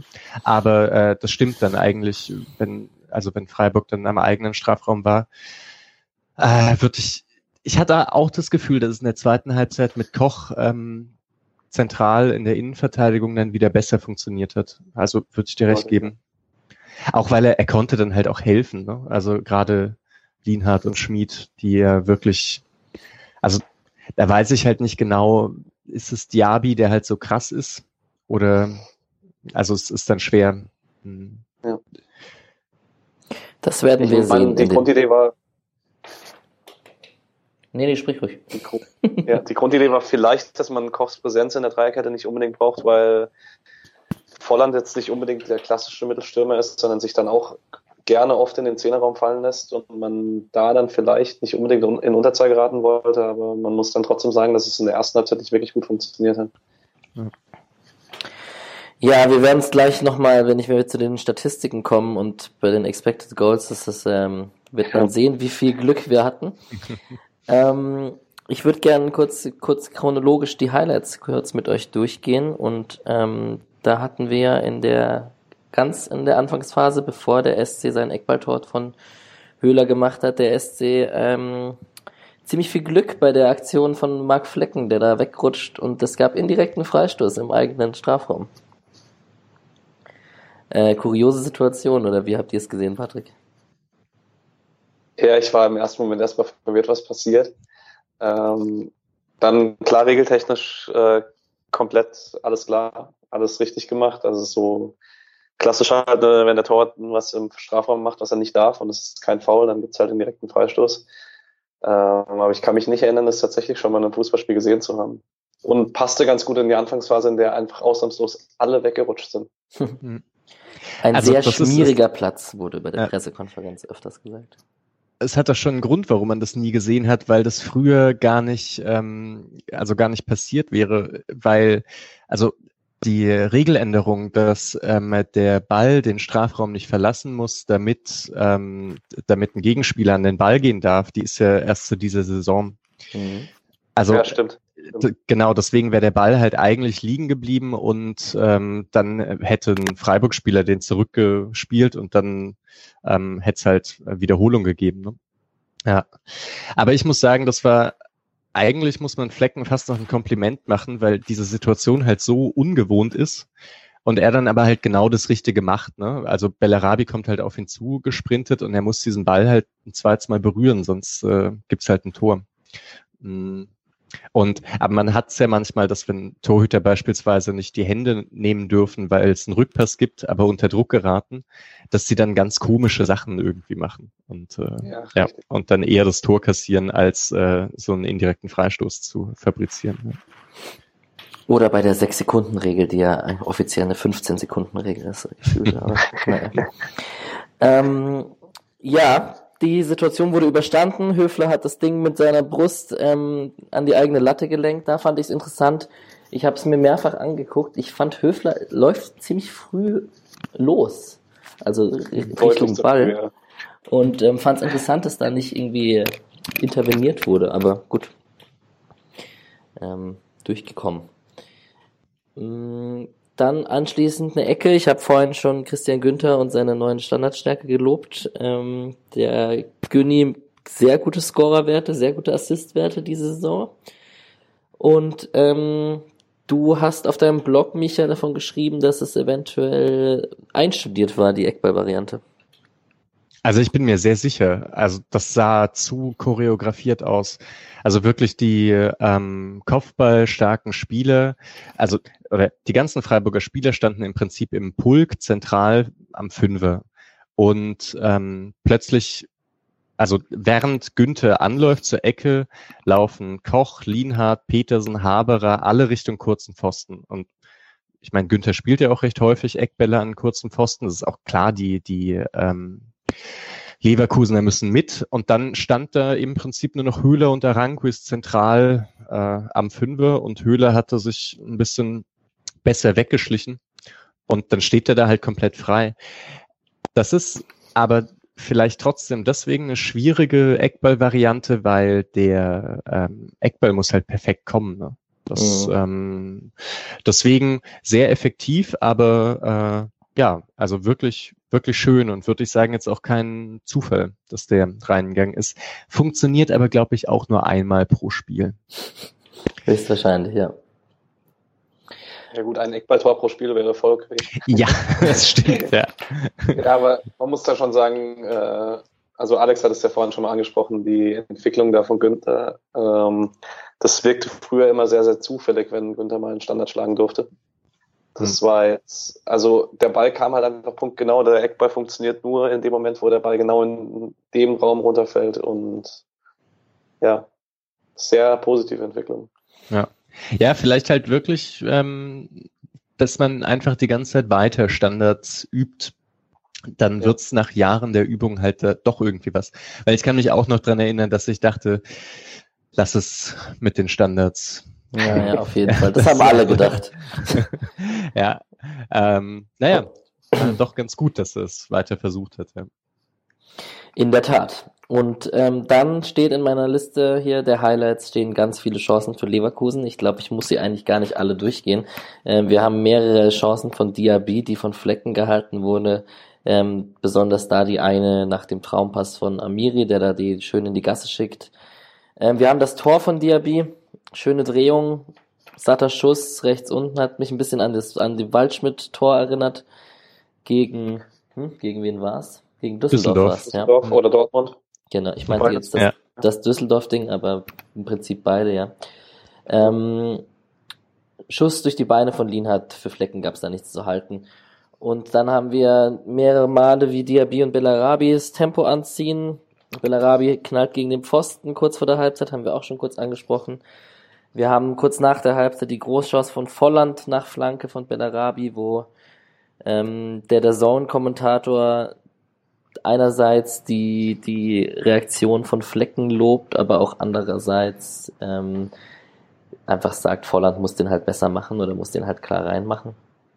Und wir haben dann plötzlich noch eine Chance gehabt von äh, Lukas Höhler, der das Spiel komplett auf den Kopf hätte stellen können. Aber das wäre wahrscheinlich äh, Patrick äh, zu viel des Guten gewesen. Ja, das wäre eindeutig zu viel des Guten gewesen. Und ich bin mir auch nicht so ganz sicher, ob wir das 2-1 hätten halten können. Aber es war so emotional ein relativ harter Moment. Ich weiß nicht, ob das äh, Michael nicht ging, weil der Nachschuss von Schmid sah halt einfach aus, als würde er ins Tor gehen. Also mhm. zumindest auf dem TV-Bildschirm. Also ich war schon kurz, ich habe schon zum Jubel angesetzt und war dann etwas enttäuscht. Ja, ja, ging mir ähnlich. Aber ich dachte auch schon vorher bei, bei Höhle so ein bisschen den Lauf, den er gerade hat, dass der frei vor, vor Radetzky, da, den ich reinmacht. Ähm, es erinnerte mich aber sehr stark an letzte Saison gegen Bremen, gegen Pavlenka. Hatte er ja, zwei solche Situationen mhm. so im Spiel und da, also ja, ich weiß nicht, vielleicht ist es die Seite, das von, von rechts ankommt, er dann nicht so, ja, also dann vielleicht nicht so gut zum Ball steht. Keine Ahnung. Hm, ja, schade eigentlich. Ja, sehr schade und ein wirklich guter Spielzug. Sorry. Wie bitte?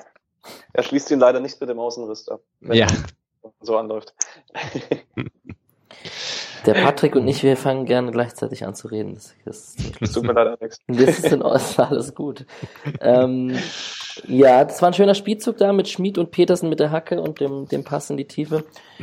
Ähm, kurz danach. Ja, das vielleicht, ja? also vielleicht das noch, also in dem Spiel ging nicht so viel nach vorne, ne? aber ich finde, man sieht halt auch, äh, in, in was für einer Phase Freiburg gerade steckt, dass sowas halt dann, also selbst in einem Spiel, in dem eigentlich gar nicht so viel geht, dass dann solche Spielzüge, die auch wirklich also komplett rausgespielt sind und dann ähm, zum freien Schuss vom Tor führen, sieht man eben diese, diese gesteigerte Qualität. Ähm, es gibt halt, glaube ich, kaum ein Spiel, in dem sowas nicht passiert.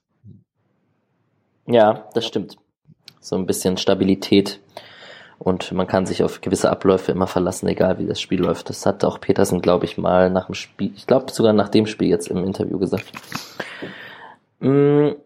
Nicht nur Höhler ist allein aufs Tor zugerannt, auch Diaby ist danach allein aufs Tor äh, auf, auf, auf Flecken zugelaufen und äh, hat ihn schon umkurvt und da dachte ich auch schon safe, ja, schade, 2-1. Und dann kam er ins Straucheln ähm, in der Zone-Wiederholung wurde Elfmeter debattiert oder ob Flecken da kurz an Diaby dran war. Ähm, wie habt ihr das gesehen? Mich hat's gewundert, dass es bei Sky nicht diskutiert wurde. Mhm. Ähm, und jetzt dachte ich auch, im Prinzip hätte das niemanden interessiert, aber ich dachte auch, Flecken, also ich, als ich dann gesehen habe, dachte ich, oh scheiße, Flecken ist da doch, äh, berührt den doch. Andererseits ist es halt wirklich nicht ähm, ausschlaggebend für das Stolpern von, von Diaby, sondern das ist dann wieder eher ähm, der Platz, hatte ich jetzt so das Gefühl. Aber naja, wenn er es pfeift, nimmt das nicht zurück, würde ich sagen. Hm. Naja, also mein der, der, der Köln-Fan, mit dem ich geguckt habe tatsächlich, der meinte auf jeden Fall Vorteil hin und her, das ist ein klarer Elfer und so. Also, naja, Glück gehabt in der Situation. Du siehst es auch so?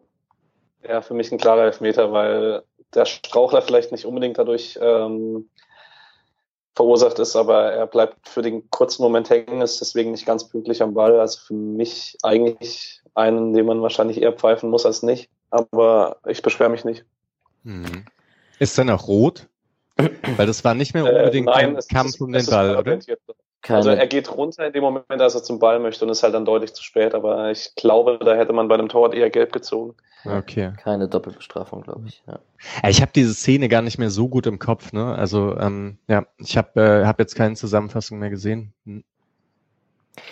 Ja, und dann gab es noch in der 87. Minute kurz vor Ende die kuriose Situation mit ähm, dem Querpass und Bellarabi aus zwei Metern und Höfler und Heinz schmeißen sich heroisch in den Ball und irgendwie geht er nicht rein und warum Bellarabi den nicht einfach direkt macht, hat sich mir nicht ganz erschlossen, aber ähm, Glück gehabt. Ja, auf jeden Fall.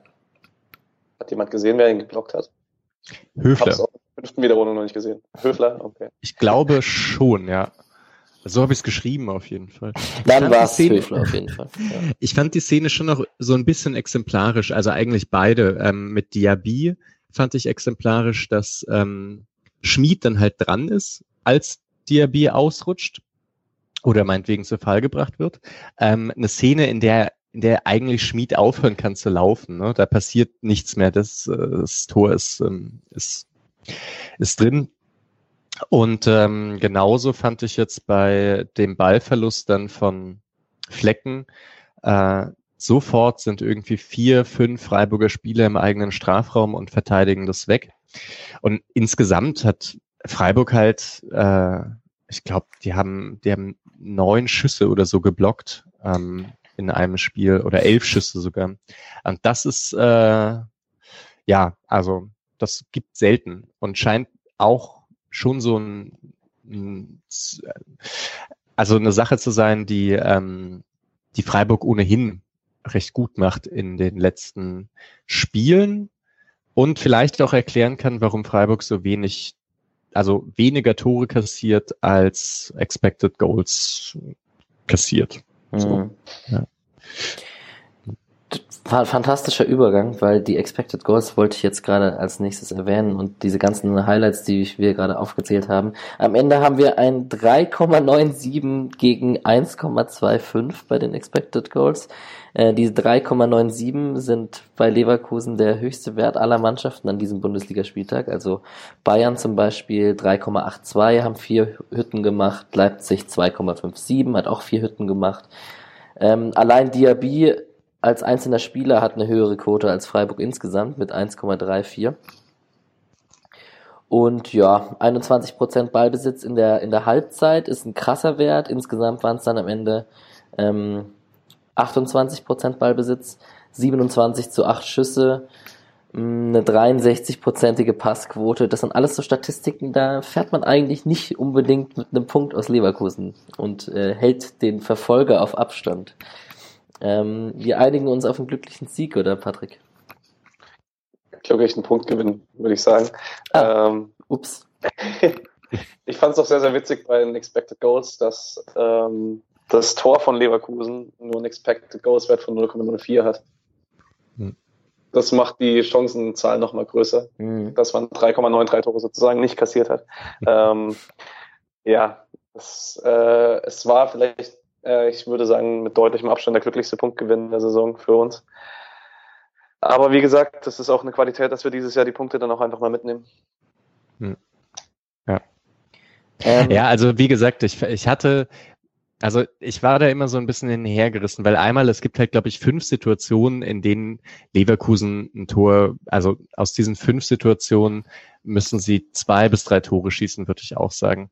Ähm, aber bei diesen 27 Schüssen, die waren halt alle aus äh, Positionen, die ja, die halt wirklich nicht so interessant waren. Auch ähm, diese ganzen Flanken, die von Bellarabi reinge, reingeballert werden, ähm, das ist dann halt durch die Masse wirkt das irgendwie sehr gefährlich, weil es auch, also weil Bellarabi eigentlich ständig auf dem Flügel durchbricht.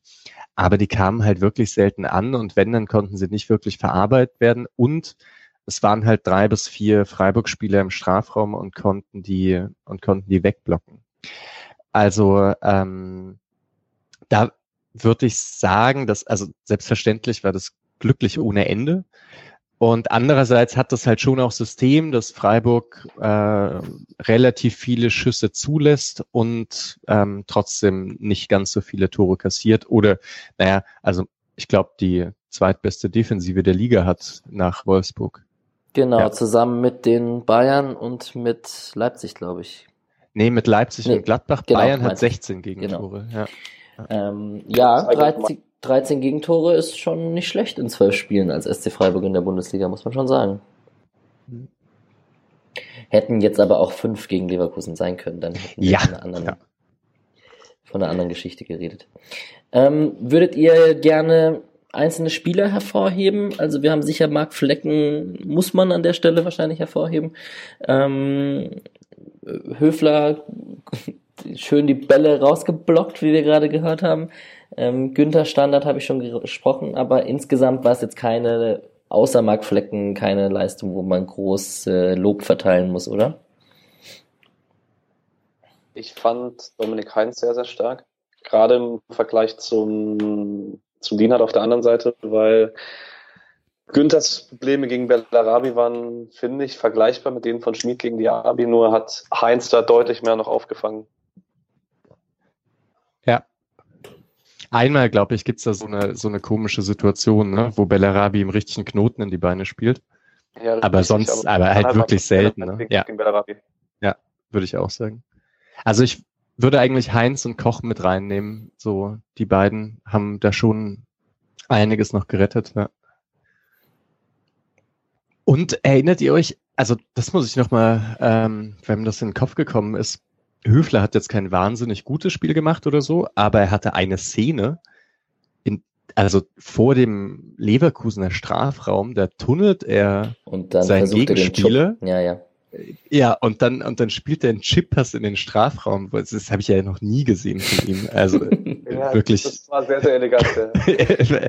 Vollkommen verrückte Szene, ja. Mm, ja, wenn der Günther lernt, Ecken zu schießen, kann der Höfler auch lernen, einen Gegenspieler zu tunneln. Also nichts ist unmöglich in dieser Saison. Ähm, ich würde sagen, man muss Borello vielleicht noch negativ hervorheben. Ähm, sowohl mit dem Ball als auch gegen den Ball. Ich finde, gegen den Ball wirkte es oft etwas planlos, welche Räume er besetzt hat. Ich weiß nicht, ob mir das nur so vorkam. Also ich habe ja auch kein Real Life sehen können, weil Sky halt einfach ein Saftladen ist. Ähm, Entschuldigung. Darf ich das sagen? Na, selbstverständlich. ja. ich, Im Sky Hate bin ich vollkommen dabei. Ja. Alles gut. Aber ich kann mich tatsächlich auch einfach an, also bewusst an keinen Ball erinnern, der ihn erhalten konnte oder der irgendwie in gefährlichen Räumen zum Mitspieler kam. Hm. Ich habe ja auch, ich, also ich hatte das irgendwann schon mal im Kopf, dass Borello, wenn der einen Ball annimmt, eigentlich immer das Gleiche macht. Also eigentlich immer einen Haken in die Richtung schlägt, ähm, von der der Ball kommt. Und das hat Leverkusen einfach jedes Mal ihm sofort einen Ball abgenommen. Also ich weiß auch nicht, ob das ähm, da dauerhaft funktioniert. Also mit, also wenn da mit seiner Ballannahme nicht irgendwas macht. Aber das wird er lernen wahrscheinlich. Ja, man muss zu seiner Verteidigung auch einfach sagen, er war ein Jahr verletzt und spielt das erste Mal auf Top-Niveau. Und man sieht so ein paar Anlagen, aber ich glaube, ob es dauerhaft reicht, ist noch nicht wirklich abzusehen. Ja, würde ich auch sagen. So, jetzt muss ich mal ganz kurz so, ja, wiedergefunden. Ähm, ja, und ansonsten, Salai kam rein für Borello, nicht so auffällig, aber hat sich defensiv eingefügt. Und die zwei anderen Wechsel waren Franz für Höhler und Schlotterbeck für Petersen, ähm, eigentlich nur um Zeit von der Uhr zu nehmen. Mm, ja, also sowohl Streich als auch Bosch waren äh, sich einig, dass es ein, äh, ein glücklicher Punktgewinn für Freiburg war. Bosch ein bisschen verzweifelt, glaube ich, aber gut, kann man wohl nachvollziehen nach so einem nach so einem Unentschieden gegen Freiburg mit so viel Chancen. Mhm. Zweitbeste Defense der Liga nach Wolfsburg haben wir schon gesagt. Ähm, schon ziemlich beeindruckend alles insgesamt. Wie würdet ihr denn die Leistung von Schiedsrichter Altekin berechnen? Wir haben jetzt gerade schon über die ähm, Elfmeter-Situation gequatscht, aber ansonsten was, äh, hat er das Spiel gut im Griff gehabt oder wie seht ihr das? Ja, also ich meine, Freiburg kam, äh, boah, ich überlege gerade, ob in den ersten fünf bis zehn Minuten Freiburg nicht ein bisschen häufiger mal ein paar härtere Fouls hatte, aber eigentlich auch nicht so richtig. Sind halt oft gar nicht in die Zweikämpfe gekommen. Hm. Also ich hatte, ich hatte es jetzt nicht, also ich hatte ähm, eigentlich Aitekin fast ausgeblendet. Was ja ein gutes Was ein Zeichen gutes Zeichen, Genau. ja, genau. Ja. Mm, Ja, das wär's eigentlich so zum Leverkusen-Spiel, würde ich sagen. Es sei denn, ihr habt noch was. Ansonsten würde ich gerne mal ganz kurz noch auf die anderen Spiele am Bundesligaspieltag zu sprechen kommen.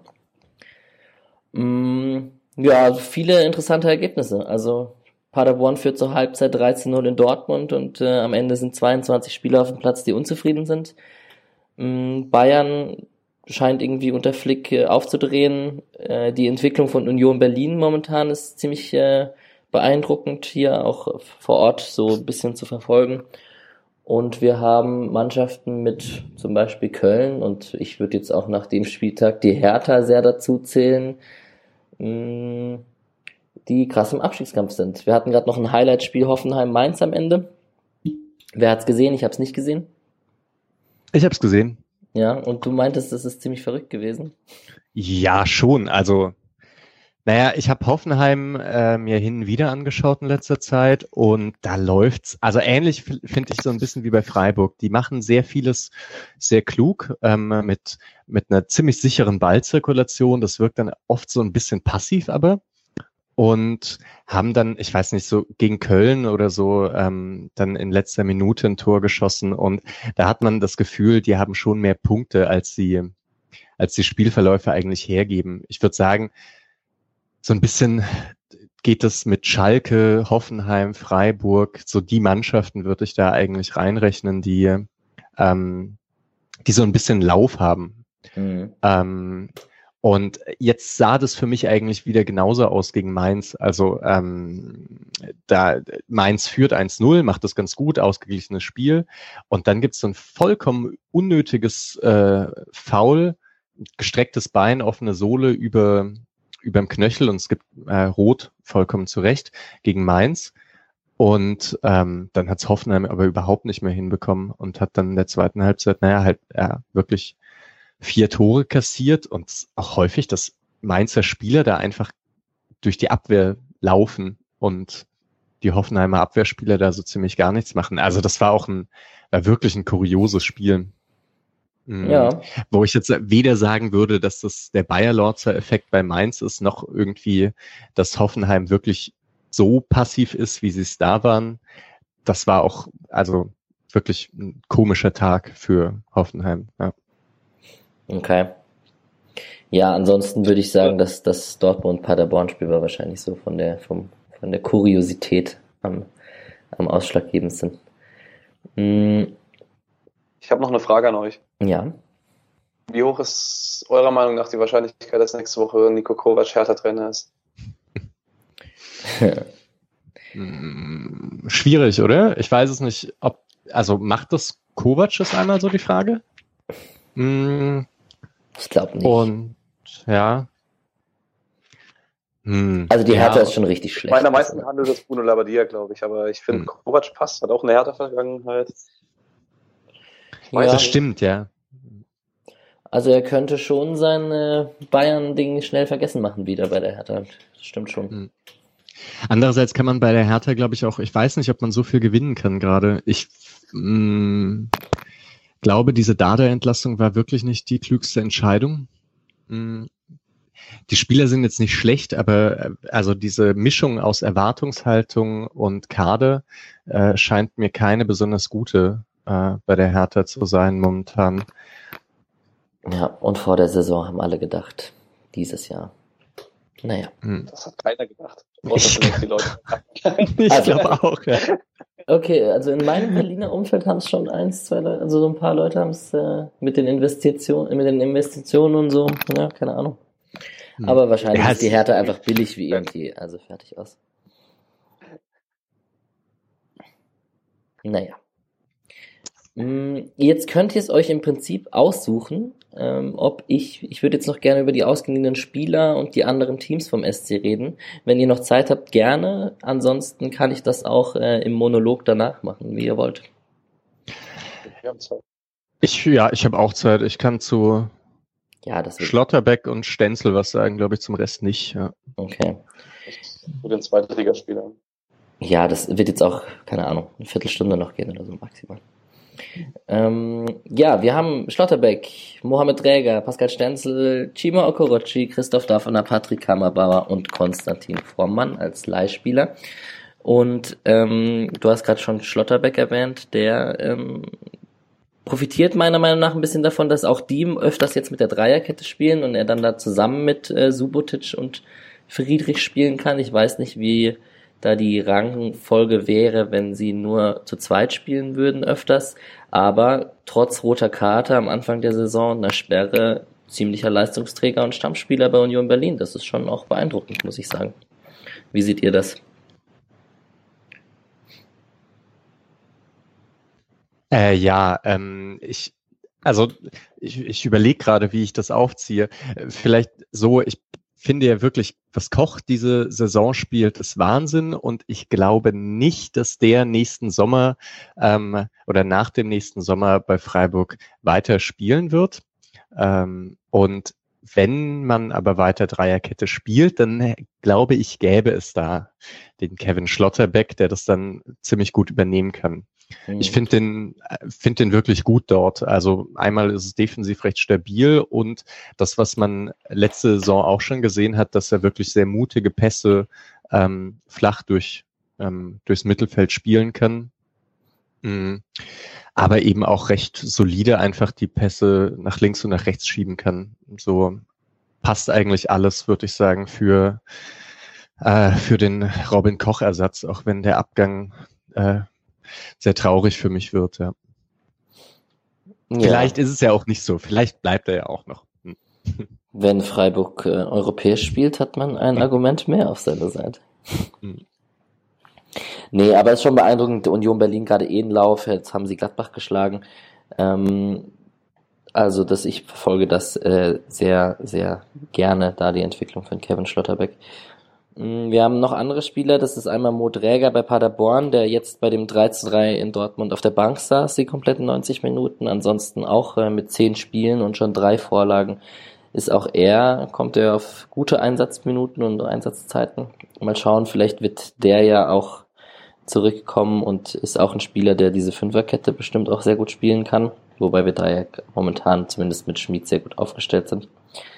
Ähm, Sie hat bei Träger Bitte? Ähm, ich sehe bei Träger das Problem, dass er, dass ich nicht weiß, ob er uns am Kader so nicht viel Mehrwert gibt, weil Kübler, finde ich, passt da ganz gut als Backup für Schmid, weil er andere Stärken und Schwächen hat, aber bei Träger sieht man eigentlich ähnliche Probleme wie bei Schmid, dass er offensiv Qualitäten hat, aber halt gerade defensiv immer wieder Lücken zeigt und ich bin auch mal gespannt, ich könnte mir schon vorstellen, dass Jans, der ja, glaube ich, Kapitän von Luxemburg ist, der jetzt für ihn in Dortmund gespielt hat, wenn er konstant spielt, vielleicht sogar die Minuten von Träger abgreifen kann. Mhm. Ja, wird spannend auf jeden Fall. Und ein anderer Rechtsverteidiger, der von uns offiziell geliehen ist, wo ich aber irgendwie, wo keiner von uns irgendwie dran glaubt, dass er zurückkommen wird, ist Pascal Stenzel. 14 Spiele, eine Vorlage, kompletter Stammspieler, Stuttgart gerade 13-0 gegen KSC gewonnen. Also der ist da auf jeden Fall. Marc Oliver Kempf übrigens mit einer roten Karte. Hm. Die dümmste Aktion des Spieltags. Ja. Ich habe nichts gesehen, ich habe es nur gelesen. Ähm, mit zwei Führung mit beiden Beinen voraus in den Gegenspieler springen ist nicht unbedingt immer sinnvoll. Als, als Captain, naja. Das ist ja auch vollkommen unverständlich. Also was da ja. passiert ist im, also es ist, äh, glaube ich, typisches Blackout, ne? Hm.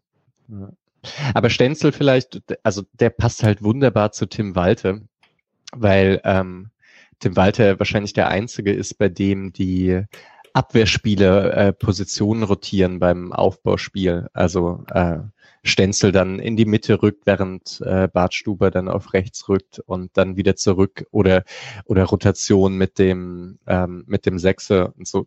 Und da kann Stenzel dann eben praktisch alle ähm, alle Positionen spielen, die er auch so ganz gut spielen kann. Und gleichzeitig ist er defensiv nicht so sehr gefordert, äh, weil Stuttgart halt ähm, also so dominant spielt. Deswegen kann ich mir schon auch vorstellen, dass wenn Tim Walter in Stuttgart bleiben sollte, vielleicht Stenzler auch in Stuttgart bleibt. Ja, das, äh, ich denke, also irgendwie, wir hatten es, glaube ich, Patrick und ich hatten es auch davon, als wir über die ganzen ehemaligen und so auch geredet haben, dass wir bei Pascal Stenzel irgendwie gar nicht von der Rückkehr ausgehen, obwohl er offiziell ausgeliehen ist. Mm, Chima Okorochi, Linksverteidiger bei Jan Regensburg, Stammspieler, 14 Spiele, ein Tor, zwei Vorlagen. Ähm, die haben 3 zu 1 gegen Heidenheim gewonnen, wo ja jetzt der Tim Kleindienst im Sturm wieder spielt. Und da hast du, Patrick, hast noch dazu geschrieben, dass äh, es wohl ein kolportiertes Interesse von Norwich City gibt. Ja, ich kann mir sogar gut vorstellen, also nicht unbedingt, dass es Norwich City wird. Das ist jetzt halt, ich glaube, Sky Sports, wird das geschrieben, Sky Sports UK. Aber allgemein könnte ich mir vorstellen, dass nach der Rückkehr von der Laie ein Verkauf von Okorochi ansteht, weil seine Entwicklung ist wirklich sehr, sehr positiv. Aber ich tue mich schwer damit, eine Rolle in unserem Kader zu finden. Äh, ähnlich wie bei Träger auf der anderen Seite, nur in dem Fall einfach, weil man mit Günther halt jemanden hat, der immer spielt. Ähm, und mit Itter dahinter ein sehr, sehr vielversprechendes Talent hat. Und ich mir einfach nicht vorstellen kann, dass man für die gleiche Position zwei Spieler nimmt, die eigentlich wahrscheinlich so sehr zu wenig Zeit bekommen und Entwicklungsspieler sind. Sehe natürlich anders aus, wenn es einen Günther-Abgang gibt, worauf ich aber, ich möchte daran eigentlich gar nicht denken. weil Günther ohne Freiburg und Freiburg ohne Günther ist, möchte ich mir sehr, sehr lange Zeit eigentlich nicht mehr vorstellen. Ich glaube, er bleibt für immer. Mit 70 läuft er noch die linke Außenbahn genau. entlang. ja, zuzutrauen, die Physis hat er. Also zumindest, um das ja, lange, glaub, lange in seiner Karriere zu machen, denke ich. Na gut. Hm, wir haben noch ein paar andere Spieler. Ähm, Christoph Daffner bei Aue ähm, ist da meistens nur Joker, wurde jetzt in der 85. Minute eingewechselt, haben 3 zu 1 gegen Pauli gewonnen. Ähm, da spielt Zulechner wurde kurz vor ihm noch eingewechselt, also da die sind da im Sturm ja ziemlich gut aufgestellt. Patrick Kammerbauer bei. Frag, ja, bitte. Entschuldigung, äh, ich frage mich, ob man bei der Ferner vielleicht sogar drüber nachdenkt, im Winter die Leihe zu beenden, weil als die Leihe ausgemacht wurde, war, wer war ein Trainer? Daniel Meyer, glaube ich. Ähm, und damals hat Auer noch ein 3-5-2 gespielt, also mit zwei wirklich klassischen Stürmern. Und jetzt ist Schuster da, der halt sein 4-2-3-1 spielt, was er über Jahre in Darmstadt gespielt hat. Und mit Testrot ist dann ein guter Zweitligastürmer. Ich meine, selbst Zulechner, der letztes Jahr eine sehr, sehr gute Rückrunde gespielt hat, kommt sehr selten zum Zug. Und dann ist die Frage, inwiefern da eine Laie großartig Sinn macht, weil ich kann mir nicht vorstellen, dass das reine Training in Aue ihn so viel mehr weiterbringt, als wenn er bei uns in Freiburg vielleicht immer mal wieder in der zweiten Mannschaft Regionalliga spielen könnte. Hm. Ja, das werden wir beobachten. Das kann natürlich sehr gut sein, dass er da eine Rückholaktion gibt. Wir haben Patrick Hammerbauer bei Eintracht Braunschweig, ähm, wurde zur Halbzeit ausgewechselt beim 3 zu 1 Sieg gegen Chemnitz. Und wir haben Konstantin Frommann, der äh, Mitte September ja mal zwei Spiele machen durfte bei der SG Sonnenhof Groß Asbach, aber mittlerweile auch äh, wieder nur zweiter Keeper ist bei der SG Sonnenhof Groß Asbach und ähm, das sicherlich auch nicht die ähm, Situation und die Entwicklung ist, die man sich da vorgestellt hat bei einer Torhüterleihe. Naja, ziemlich schade. Ähm, das wäre es für den, ausge äh, zu den ausgeliehenen Spielern. Und dann kommen wir eigentlich auch zum vorletzten Segment, bevor wir kurz noch über das nächste Spiel reden. Und das sind die anderen Mannschaften. Ähm, aufgrund der acht Wochen Pause, übrigens äh, auch ähm, beim Kicktipp, beim Podcast äh, Tippspiel, ähm, war ich, äh, muss ich mich an dieser Stelle bei den Leuten entschuldigen, die mitgemacht haben. Äh, ich habe selber nicht getippt und ich habe auch das ein oder andere A-Juniorenspiel nicht eingetragen. Aber es wurde fleißig weitergetippt und äh, Nino, Leon, FBRG und Jacques Mühe alle mit 68 Punkten vorne dabei. Also es ist ein enges Rennen. Und ähm, ja, was kann man da tippen? Man kann die zweite Mannschaft, die U19, wenn der Moderator hier des Podcasts einträgt, ansonsten leider nicht. Und die Frauenmannschaft und die erste Mannschaft natürlich auch ähm, tippen. Und dazu würde ich gerne kurz die letzten acht Wochen kurz rekapitulieren. Ähm, ich weiß jetzt nicht mehr ganz genau, wie genau ihr die Mannschaften, die anderen verfolgt. So zweite Mannschaft, ähm, Frauenmannschaft, U19, wie sieht's da bei euch aus? Ich schaue mir die Ergebnisse an, mehr nicht. Hm. Ja, viel mehr ist es dann bei uns auch nicht. Man sieht jetzt auch nicht, man hat jetzt auch nicht die Möglichkeit, groß zu schauen. Frauenfußball könnte man natürlich schauen. Ähm, ja, wir haben die zweite Mannschaft vom SC. Die haben jetzt gerade ihr ähm, am 18. Spieltag ihr Spiel gegen den Balinger SC verloren mit 1 zu 2. Marvin Pieringer, Anschlusstreffer erst in der 85. Minute. Und ähm, was man sagen kann, Rüdlin, der Profivertrag hat, und äh, Jeong in den letzten Wochen ziemlich oft in der zweiten Mannschaft ähm, Spielminuten geholt, ein bisschen Spielpraxis geholt. Und äh, insgesamt, man ist Zehnter mit 24 Punkten, ähm, eben jetzt zum Beispiel punktgleich mit Barling, aber wenn man sich die Tabelle anschaut, in der ähm, Regionalliga Südwest sieht man von Platz 5 bis Platz 14 sind es drei Punkte Unterschied, also von Ulm bis Frankfurt bis FSV Frankfurt. Das heißt, ähm, da muss man aufpassen, dass man nicht unten reinrutscht, aber man kann auch sehr schnell wieder in bessere Tabellenpositionen kommen. Die spielen am Sonntag bei den Kickers Offenbach. Wir haben die U19, die jetzt quasi für das Pokal aus gegen Ingolstadt sich revanchieren konnte und 5 zu 1 gestern gewonnen hat. Ähm, insgesamt relativ gut dabei. Man ist Fünfter, man ist nicht in Schlagdistanz für ganz oberen Plätze, aber ähm, ist eben leider nicht mehr im Pokal, wenn man gegen Ingolstadt rausgefallen ist und ähm, oder rausgeflogen ist. Aber es sieht eigentlich ganz okay aus in der Tabelle. Spielt am Sonntag gegen den elf platzierten Kickers Offenbach. Und bei unseren Frauen, ich fasse mich kurz, dann können wir gleich über Gladbach quatschen. Ähm, Zehnter Spieltag ähm, jetzt gerade gewesen am Wochenende, 15-0 verloren. Daniel Kraus, Trainer von den von unseren von unserer Frauenmannschaft ähm, gegen seinen Ex-Verein SGS Essen am Samstag 5-0 verloren eben. Und insgesamt muss man zur Frauenmannschaft sagen, mm, es gab eine 0 zu 8 Heimniederlage gegen Wolfsburg, es gab Niederlagen gegen Hoffenheim und Jena.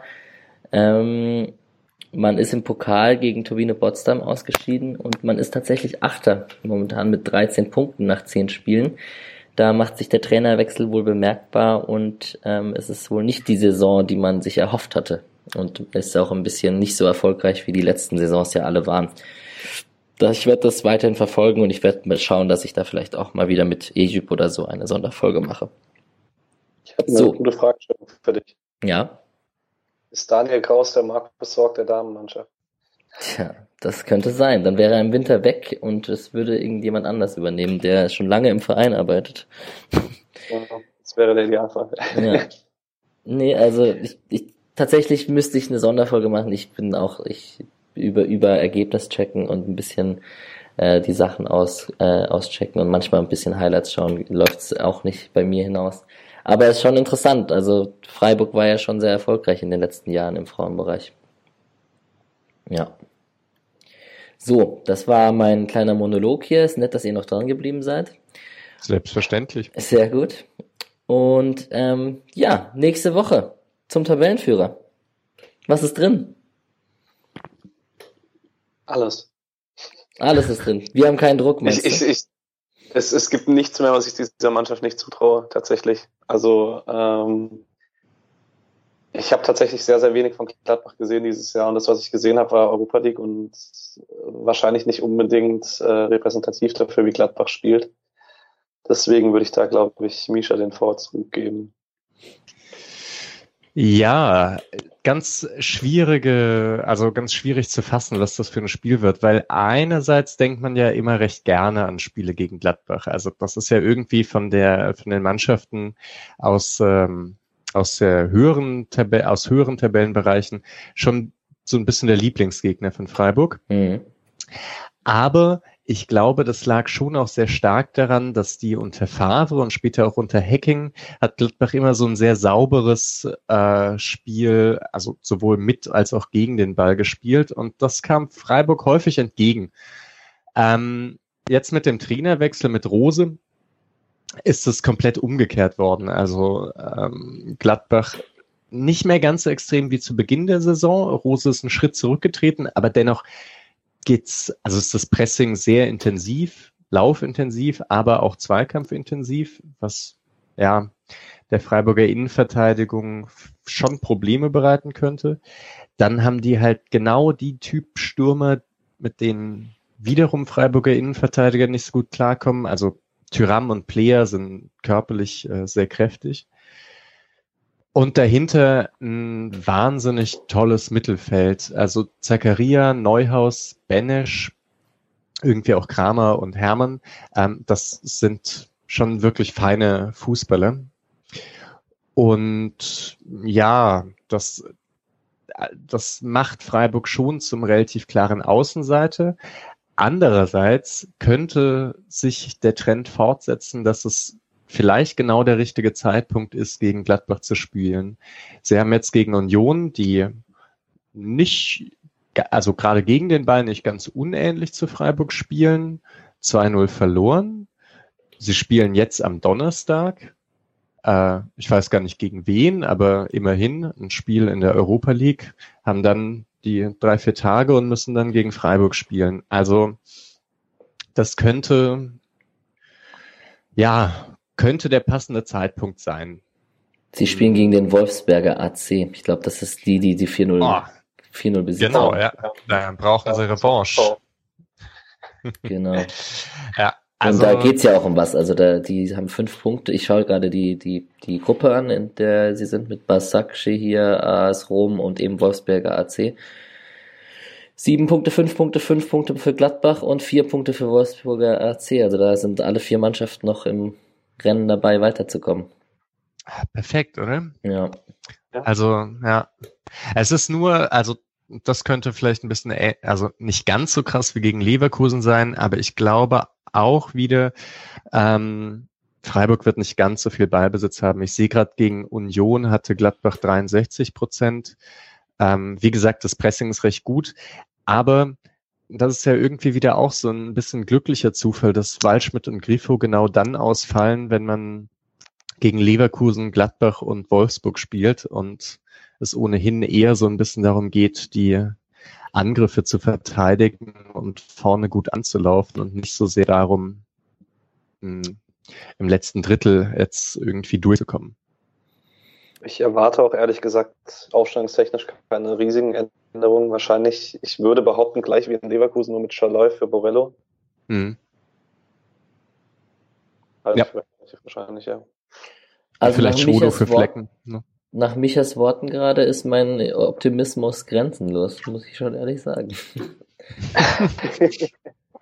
Ja, ich wollte ja sagen, einerseits, andererseits, ne? Also wirklich. Das andererseits Tyrann, war ein bisschen länger. Das, ja, ja, schon, klar, ja.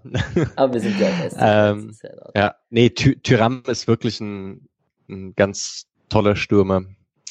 Ähm, ja, ich weiß gar nicht, ob Embolo wieder fit ist, aber das war, das sah mir dann fast so ein bisschen aus wie so ein Abklatsch der Büffelherde von Frankfurt, ne? Mhm. Äh, Tyram, Player und Embolo, weil die halt auch alle so physisch stark sind.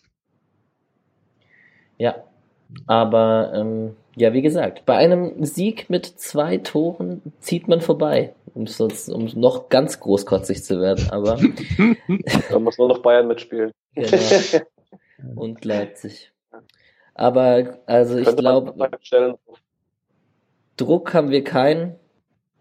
Ähm, man kann befreit aufspielen und ähm, ja, also ich finde, Gladbach ist jetzt auch kein Tabellen von der Leistung, die sind schon ganz gut, aber sind jetzt kein Tabellenführer der ersten Bundesliga. Also da, da, das werden sie auch nicht halten, denke ich. Aber mal gucken. Man könnte einen Antrag stellen auf Verlängerung in der Europa League Gruppenphase. Ja. Vielleicht genau. Unschieden, Verlängerung, 120 Minuten an den Knochen. ja, die spielen da gegen eine, also das wird schon interessant. Kann man sich auf jeden Fall mal gönnen am Donnerstagabend, das Spiel. Das stimmt, ja. Äh, Alex, ich sehe gerade ein Problem. Hm. Ähm, ich habe gerade auf Twitter gelesen, dass man den Podcast unter vier Stunden nicht ernst nehmen kann. Wir ja, ich, bei zwei. Es, es wird schwierig, jetzt sich noch Themen für zwei Stunden und zehn Minuten aus den Fingern zu saugen, aber ähm, nee, das wird, das ist schon in Ordnung so. Ich glaube, wir haben das ganz gut ähm, durchgeboxt gerade. Ähm, und man muss ja nicht Rasenfunk Royal Zeiten machen. Muss, also kann man, aber muss man nicht. Ähm, ja, dann will ich jetzt einen Ergebnistipp von euch und dann entlasse ich euch in euren Sonntagabend. 1-1. Okay. 2-1 Gladbach. Okay, dann sage ich 2-1 Freiburg und wir haben alle drei Varianten durchgespielt. Das ist doch.